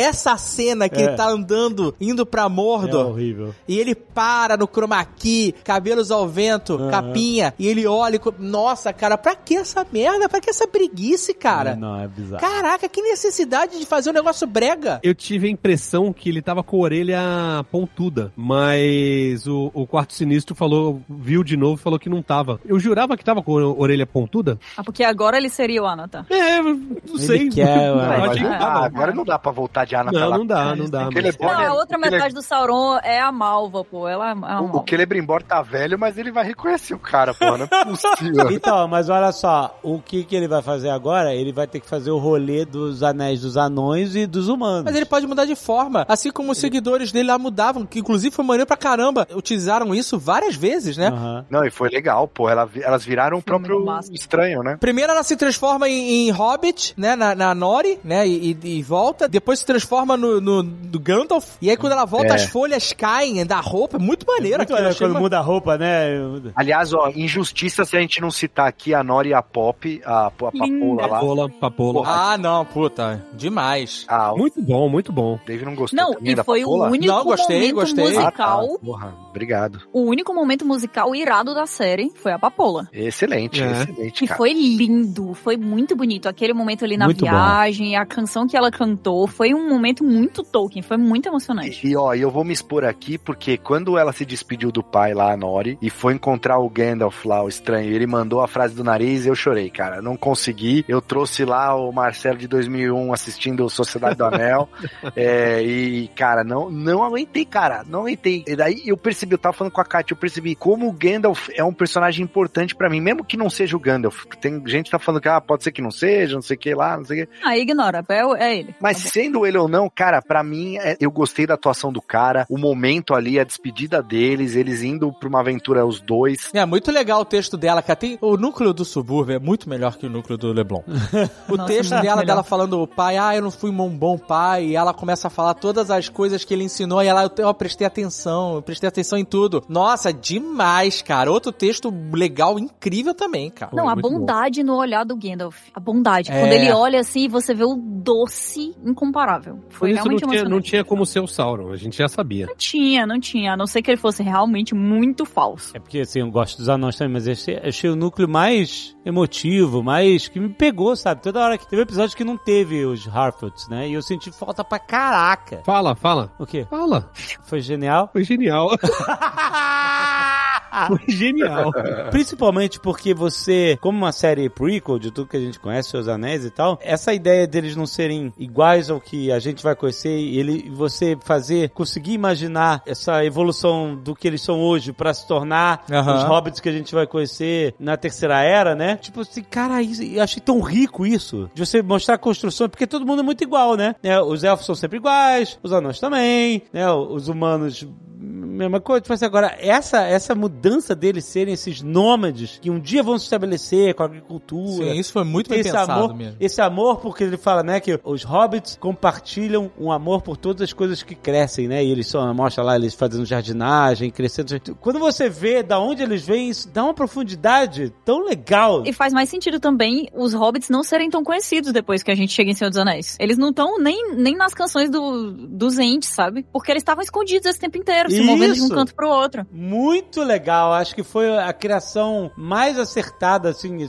essa super adaptação que eles estão fazendo com o que eles podem, foi na mosca pra mim. Tipo assim, melhor. Mas às vezes, aí, aí você vê como a limitação muitas vezes melhora, né? Exato. Porque se pudessem ser os hobbits, a gente não Seria- teria nada disso. A gente ia ver a mesma coisa, exatamente, né? É, mas você tem que se entregar a isso, né? É, e, e outra, os hobbits, eles são, na real, a grande criação do Tolkien, assim, né? Porque Isso. é, é elfos, é, anões e tal, já existiam na mitologia e tudo mais, ele, ele trouxe para as histórias dele. Agora, o Hobbit, onde ele colocou todo o amor e a delicadeza, né? O Frodo, o Sam, ah, eles que vão derrotar os- o mal no final e tudo mais. Então, essa bondade que ele colocou no, no Hobbit, nos textos, Peter Jackson colocou nos filmes, e a série conseguiu, assim, trazer isso, principalmente na Nori e na Pop aí, né? Ah, mas no pai dela, na família dela. É, no pai, tá na família Pai dela, dela inteira, né? demais. Então, e, e no líder também, que morreu no final, eu achei muito maneiro. Oh, deixa eu sentar aqui pra ver o, o sol nascer, é demais. cara. Pô, ele é bonito pra caramba. E acho... Não, primeiro ele manda, ah, eu vou, eu vou mesmo, porque vai morrer todo mundo de qualquer jeito, então.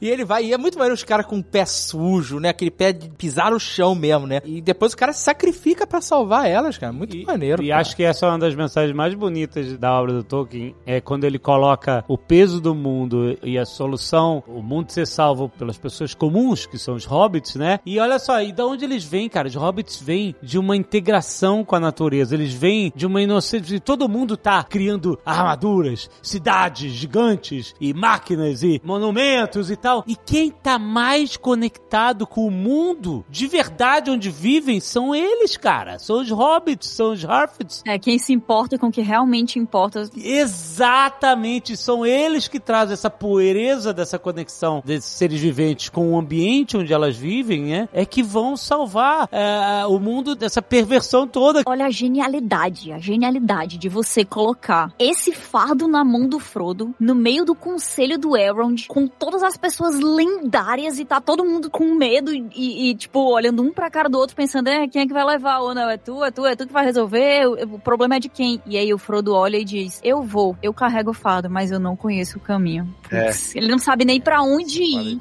Nossa, tá até arrepiado aqui. Nossa, arrepiei muito aqui, cara. E eu, e eu lembro automaticamente da cara que o Gandalf faz quando eu- o, o Frodo fala que vai levar o anel. Que ele É. faz um puta merda. Eu queria, inclusive, comparar essas cenas dos hobbits, né, se indo se sacrificar, indo ajudar o, o, o Gandalf, o Istar, o Stranger, sei lá, com a cena da Galadriel desistindo de Valinor. Essa cena não passou nada, sabe? Ah, E a gente, ah, tá bom, desistiu de Valinor. Beleza. Ah, não, cara, passou, passou sério? desespero, que você não Ah. sabe o que tem embaixo dela no mar, que eu morro de medo, fiquei mal. É, Não, mas aí é uma Não, questão sua. Eu achei bem interessante o jeito que eles fizeram essa chegada em Valinor, que é o céu se abre ali e realmente parece que tá indo. Não, isso é legal, esteticamente, mas é o que a gente tava falando. Esteticamente, a série é foda. Mas no texto, no roteiro, em outros momentos já vacila, em outros não. Entendeu? E quando o roteiro, que ela não fala nada, ela só fica olhando e fala assim: "Ih, vou pegar minha espada e pular na água. Sabe qual é? É lógico, ela tava com aqueles guarda bunda mole dela lá, que acompanharam ela há 500 anos. Meu, os caras eram muito ruins, aqueles Como, caras. como pode elfo nível 1 enchendo o barco inteiro? Eu fiquei meio confuso se vai todo mundo, é, os soldados que ganharam a passagem e a galera que ajuda, ajuda a tirar as roupas também vai pra Valinor?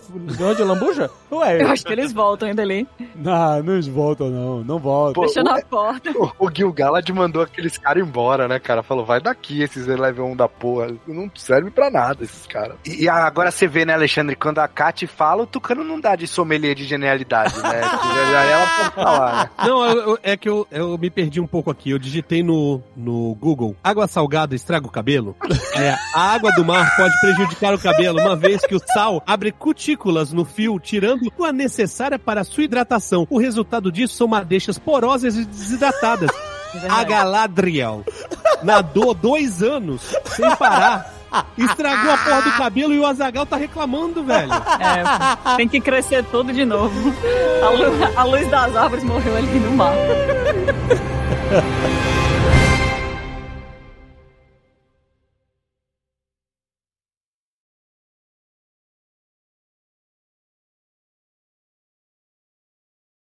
O Gil Galada, Hum. ele tem cabelo comprido, só que ele disfarça. Disfarça? É o cara que tem cabelo comprido, mas penteia pro lado, sabe qual é? E aí fica parecendo curto, aí quando você olha de trás tem um rabo de cavalo, você fica surpreendido. Traz É, o não- Lipace, não- tem que trazer o Lipace de Não volta. dá, aí. pô, não dá, não dá. Não tem nem como alegar que é moda, porque eles vão dizer o quê? Que de mil em mil anos muda a moda? Não, não, e outra, se 20 anos pra ele é merda, imagina quantas vezes ele vai ter que cortar o cabelo pra ficar curto, entendeu? Porque o cabelo curto, ele vai, pra ele é como se fosse toda hora, ele tive- tivesse indo duas vezes por dia no cabeleireiro. Caralho, eu só faço isso na minha vida, eu só corto o cabelo.